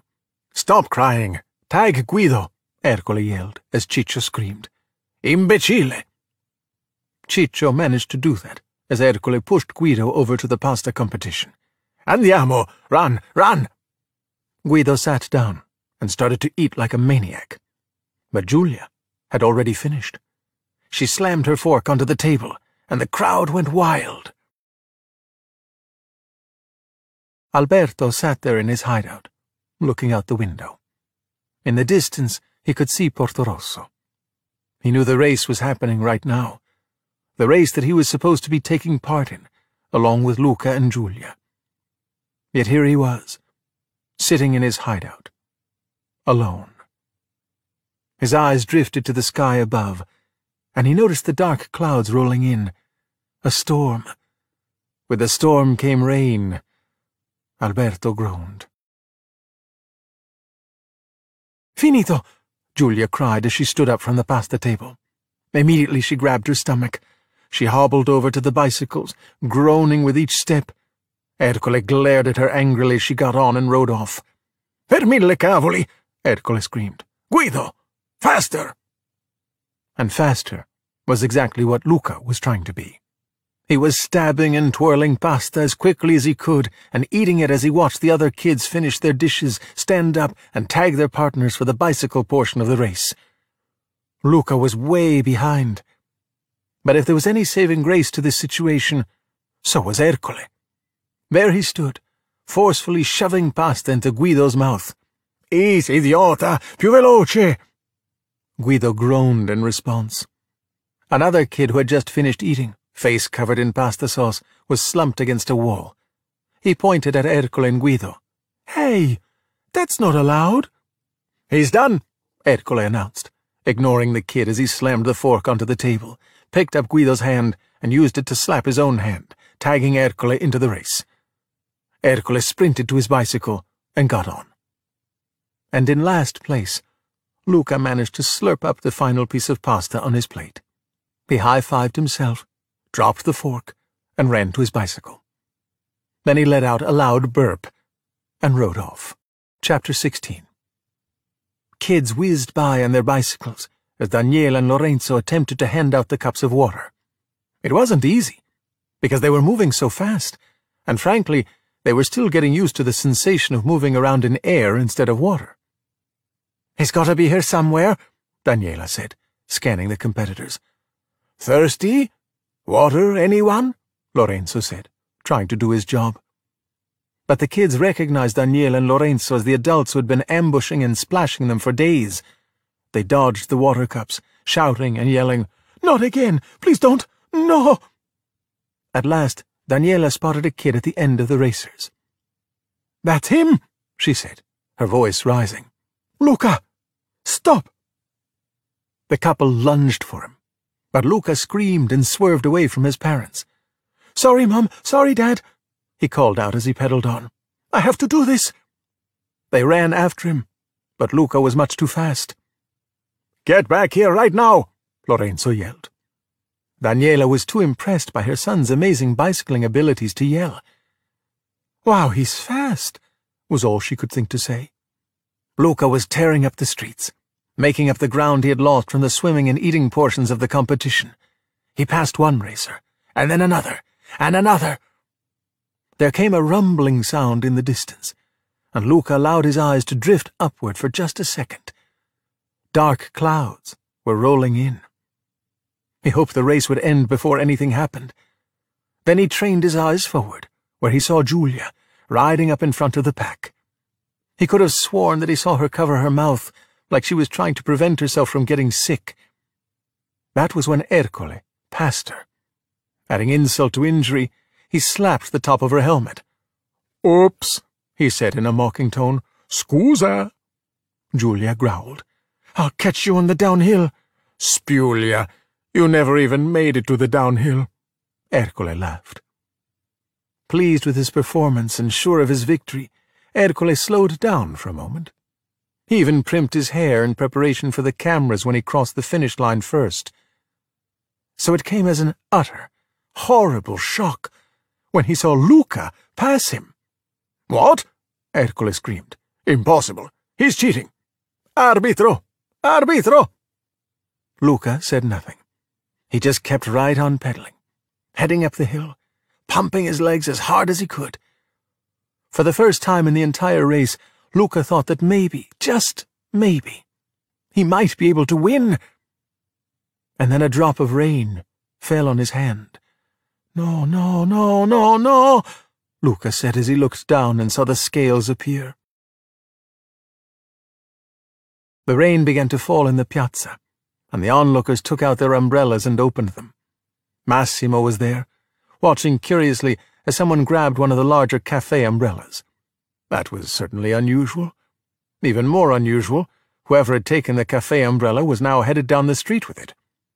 He wondered what was going on. Even with the rain, Luca refused to give up. He kept pedaling, even harder than he had before, as if he were in a race against the rain itself. With surprising speed, he made it to the top of the hill, but now the rain turned into a downpour. Luca had no choice but to pull his bicycle over to the side of the road and duck under an awning, right before the downhill portion of the race. Oh, not now, Luca moaned. Come on, come on, come on. I'm so close. Please stop. Luca pleaded with the rain, but it was no use. He might as well have been talking to a sky full of fish. Then something made him look up he saw Alberto running toward him, carrying a huge umbrella, like one they'd seen at the cafes down at the piazza. Luca, he called, just stay right there. Alberto, Luca said, stunned. I'm coming for you. At that moment, Ercole came over the hill on his bicycle. He slowed down when he saw Luca under the awning. What's wrong, Piccoletto? Afraid of a little rain? But Ercole wasn't done yet. And there's the other one. For the last time, you two don't belong here. Get out of my town. Ercole rode by and kicked Alberto, knocking him over. The umbrella went flying as Alberto rolled toward Luca. He got up right away, but it was too late. He had already gotten wet, and was now revealed to be a sea monster. Ercole suddenly stopped. Ah! he screamed. Sea monster! Right there! The crowd gasped at the sight of the sea monster in their midst, and so did the other racers. Ercole yelled down the hill, Ciccio, my harpoon, veloce! Luca looked at Alberto. He was still under the awning, dry, looking at Alberto in his sea monster form, standing in the rain. Giulia had now joined them on the hill, and saw what was happening. She hit her brakes. Luca looked at Alberto, and took a step toward him. No, stop, Alberto said, and backed away. Just stay there. You're still okay. Then he looked at the crowd and ran at them, shouting, Andiamo! Alberto, wait! Luca yelled. But there was nothing he could do to stop his friend now. Cries of, Sea monster! and Stop that thing! erupted from the mass of people. Several people in the crowd threw a net, capturing Alberto, who fell to the ground, helpless. Don't let it get away! someone yelled. No, Luca said, and with great determination he pedaled his bike out into the rain. Immediately, he transformed into his sea monster self. It was the first time that Giulia had seen Luca as a sea monster. Santa Ricotta, she said. Luca rode right through the crowd that had gathered around the trapped Alberto. Then he held out his hand and pulled Alberto onto the bicycle. What? Ercole shouted, unable to process what was happening. Luca pedaled down the hill as Alberto tossed the net aside. Oh, you really are crazy, Alberto said. Yeah, and I learned it from you, Luca replied. Alberto hugged Luca. Let's get to the water. Luca said as they rode past Ercole. A second later, Ciccio handed a harpoon to Ercole. No, Ciccio, Ercole yelled, angry at his friend's lack of timing. He raced down the hill after Luca and Alberto, harpoon in hand. Giulia was right behind them. Chapter 17 Out of the way, Ercole shouted, hot on the heels of Luca and Alberto. One way or another, he was going to get those sea monsters. He hoisted his harpoon, ready to throw. This was the moment Ercole had been waiting for. Alberto glanced over his shoulder and saw what was coming. Luca, he said, and forced his friend to swerve, suddenly going off course. The bicycle veered right into an apartment, over a balcony, and down a flight of stairs. There was a lot of screaming as they went from the stairs and onto the roof of an apartment building. They jumped off the roof and somehow, miraculously, ended up back on the racecourse, right behind Ercole and Giulia. Son! Luca turned his head briefly, as he saw his father and mother standing by the side of the road under a tarp. You should have left when I told you, Ercole said, readying his harpoon. Now I gotta kill some sea monsters. Luca leaned to one side, transferring his weight as he tried to evade Ercole. But Ercole was closing in fast. Ercole, and that horrible harpoon. Then Giulia caught up with Ercole. So long, evil empire of injustice, she muttered. The next thing Ercole knew, Giulia collided with him, and their bicycles went flying. Ercole let go of the harpoon as they crashed and hit the ground. Giulia sat up, woozy, and gave Luca and Alberto a thumbs up. Then she grabbed her arm and held it close to her body. She was hurt. Luca knew what he had to do. He hit the brakes, and the bicycle came to a halt. Massimo stood in the crowd in the piazza, staring at the sea monster boys in astonishment. Mostri marini! Give me that! he shouted, grabbing a harpoon. Meanwhile, both Luca and Alberto hopped off the bicycle and ran back to help Giulia off the ground. Giulia, Alberto said his voice full of concern. Are you all right? Luca asked. Guys, I'm okay, she said, a little dazed by seeing her two friends in sea monster form. The boys lifted Giulia, carrying her all the way into the piazza. But when they entered, they were met by Massimo and a wall of fishermen wielding nets and harpoons. The mob surrounded the children. Sea monster! Massimo shouted. Giulietta? Papa, I... Alberto looked up at Massimo hopefully, but Massimo was frozen. Alberto's smile faded as the rest of the fishermen closed in around them. One of the fishermen laughed. You're not going anywhere. Ercole stormed through the crowd, armed with his harpoon. I saw them first. The reward is mine, he shouted, stepping into the circle of fishermen. This time, Luca stood up to him. We're not afraid of you, Luca said. No, but we're afraid of you, Ercole said. Everyone is horrified and disgusted by you, because you are monsters. There he is, Luca! Daniela shouted, as she and Lorenzo entered the piazza. Let us through, Lorenzo said. The mob was closing in tighter and tighter. Stop! They're not monsters, Giulia shouted. Yeah? Who are they then? Ercole snarled. I know who they are. Massimo spoke, silencing the crowd. The fishermen parted, allowing Massimo to step closer. Gently he took Alberto's hand and said, They are Luca and Alberto, and they are the winners! He raised Alberto's hand in the air. A ripple of confusion ran through the piazza. What? Luca asked. Alberto couldn't believe what he was hearing. Really? They can't be the winners. They're not even people, Ercole said. Massimo ignored him. Signora, he continued, nodding at Luca and Alberto's bicycle, which was lying across the finish line. Signora Marsigliese studied it closely, deliberated for a moment, and then shrugged. Technically, legally, yes, Signora Marsigliese said. Luca gazed around at the crowd, which was murmuring in confusion. Massimo looked sternly at the fishermen until they lowered their harpoons. Some shook their heads in disgust, and some began to leave, but Ercole wasn't finished. Who cares if they won? They're sea monsters. While Ercole was preoccupied, Giulia snatched his harpoon and handed it to Alberto and Luca. Together they snapped it in half. Ciccio, Guido, another harpoon, velocemente, Ercole demanded. When they didn't obey right away, he was infuriated. Ah, idioti! Be useful for once in your pathetic lives. Guido, Ciccio said. Ciccio, Guido replied, as if each understood exactly, precisely what the other was thinking.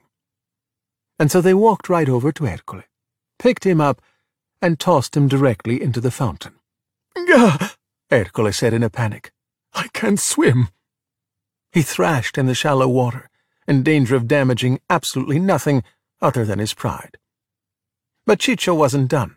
He pulled out Ercole's wool sweater and threw it in after him.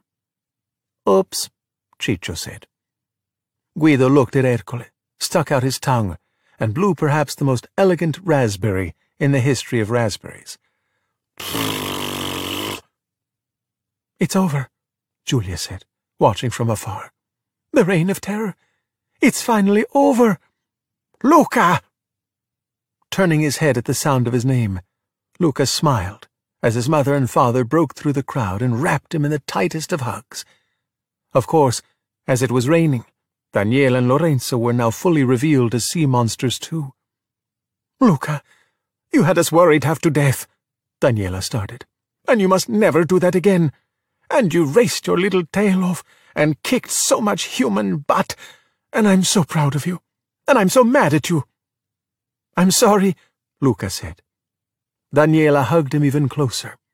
Lorenzo joined in. The crowd watched in astonishment as the sea monsters hugged their sea monster kid. Some of them softened at the sight. One human parent, watching them, hugged their own child close. Signore signori, the winners of this year's Portorosso Cup, the underdogs, Signora Marsigliese announced, walking up to the kids with a trophy. Bravissimi. The kids cheered, finally realizing it was real. They were the winners of the Portorosso Cup. The kids of Portorosso started celebrating too. Go, underdogs! Ercole lost! I know sea monsters. The two older women the boys had encountered when they'd first come to town, the ones Luca had accidentally called stupido, tossed their umbrellas aside. The rain hit their skin, revealing that they were sea monsters too. It looked like Luca and Alberto hadn't been the only sea monsters hiding in plain sight. Chapter 18 Luca and Alberto had their Vespa at last. The rickety wheels rolled along the cobblestones as kids from town ran behind them. Whoa, they got a Vespa? No way. Ha ha ha! Feast your eyes on the greatest Vespa the world has ever seen, Alberto shouted. Giulia and Luca cheered. Alberto zoomed into the garden when Massimo was serving dinner. The Vespa made a horrendous coughing sound as parts fell off it. Perfect, Alberto said proudly. Massimo smiled and served pasta to his guests, Daniela and Lorenzo, and Luca's grandma, who was also there, incredibly. Prego, mangiate, mangiate, Massimo said. Then when he saw Grandma, he added, Signora. Grazie, Grandma said, taking the pasta. Mom, what are you doing here? Daniela asked. I come to town most weekends, Grandma replied. Daniela laughed and watched her son as he talked to Giulia and Alberto. He seemed so happy, so carefree. What he did today was amazing, Daniela said. But we can't let him stay in this world, can we? Some people, they'll never accept him, Grandma said, eating her pasta. But some will, and he seems to know how to find the good ones. So, where will you go first? Giulia asked. We're to stick around here for a bit, Alberto said. We gotta fix this thing up before we take it across the entire Earth. Okay. Uh, just don't forget to pack. Santa Gorgonzola, Giulia said, suddenly realizing something very important. I need to pack. For school. Oh, yeah, Luca said wistfully. For school. You're gonna learn so much. I can leave you some books. You can? Luca cried. Come on, Alberto. Luca followed Giulia, and Alberto watched him go inside. He smiled, happy for his friend. Then his eyes went to the Vespa, and a thought came over him. It was early in the morning, and the Portorosso train station was anything but crowded.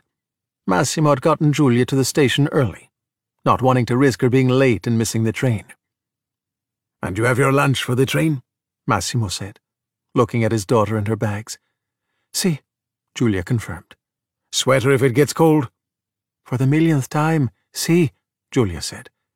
I love you too, Papa. Then she gave her father a big hug and turned to see Alberto and Luca. Santa Mozzarella, Giulia said. We did it. Alberto grinned as Giulia wrapped her arms around him and Luca, hugging them both. Ciao, Giulia, Luca said, and he watched as she boarded the train. Tears came to his eyes. As Giulia disappeared inside, she called out, Ciao ragazzi! A presto! Luca wiped his tears, then faced Alberto. Well, let's go fix up our Vespa. Alberto looked at his friend. He had a piece of paper in hand. Yeah, he said. About that. Uh, crazy thing. I might have sold it. Alberto handed the paper to Luca. It was a train ticket.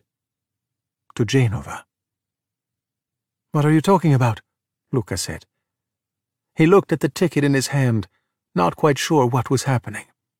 And when he looked up, he saw that his parents and his grandma had arrived on the train platform. Carrying a bag, they walked over to Luca. Mom? Dad? Grandma? Luca said. What's going on? Daniela spoke first. If you promise to write to us every single day and be as safe as possible, and I mean safer than safe, you can go to school. I can? Luca said, in shock. It's all arranged, actually, Lorenzo said. You'd stay with Giulia and her mom. Your friend talked them into it. Wasn't easy, Grandma added. Luca looked at Alberto, who shrugged. He couldn't believe Alberto had done that for him. Luca, do you promise? Daniela repeated. Yes, yes, I promise, Luca shouted. He hugged everyone and was so overcome, all he could manage to say was a heartfelt, Thank you. Just remember, we are always here for you, Daniela said, reaching to fix Luca's hair, then catching herself. Okay?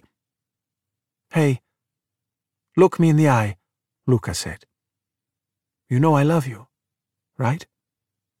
I know, Daniela said. Then Luca kissed his mom and said, Come on, Alberto, the train's gonna leave. Oh, uh, hang on, Alberto replied.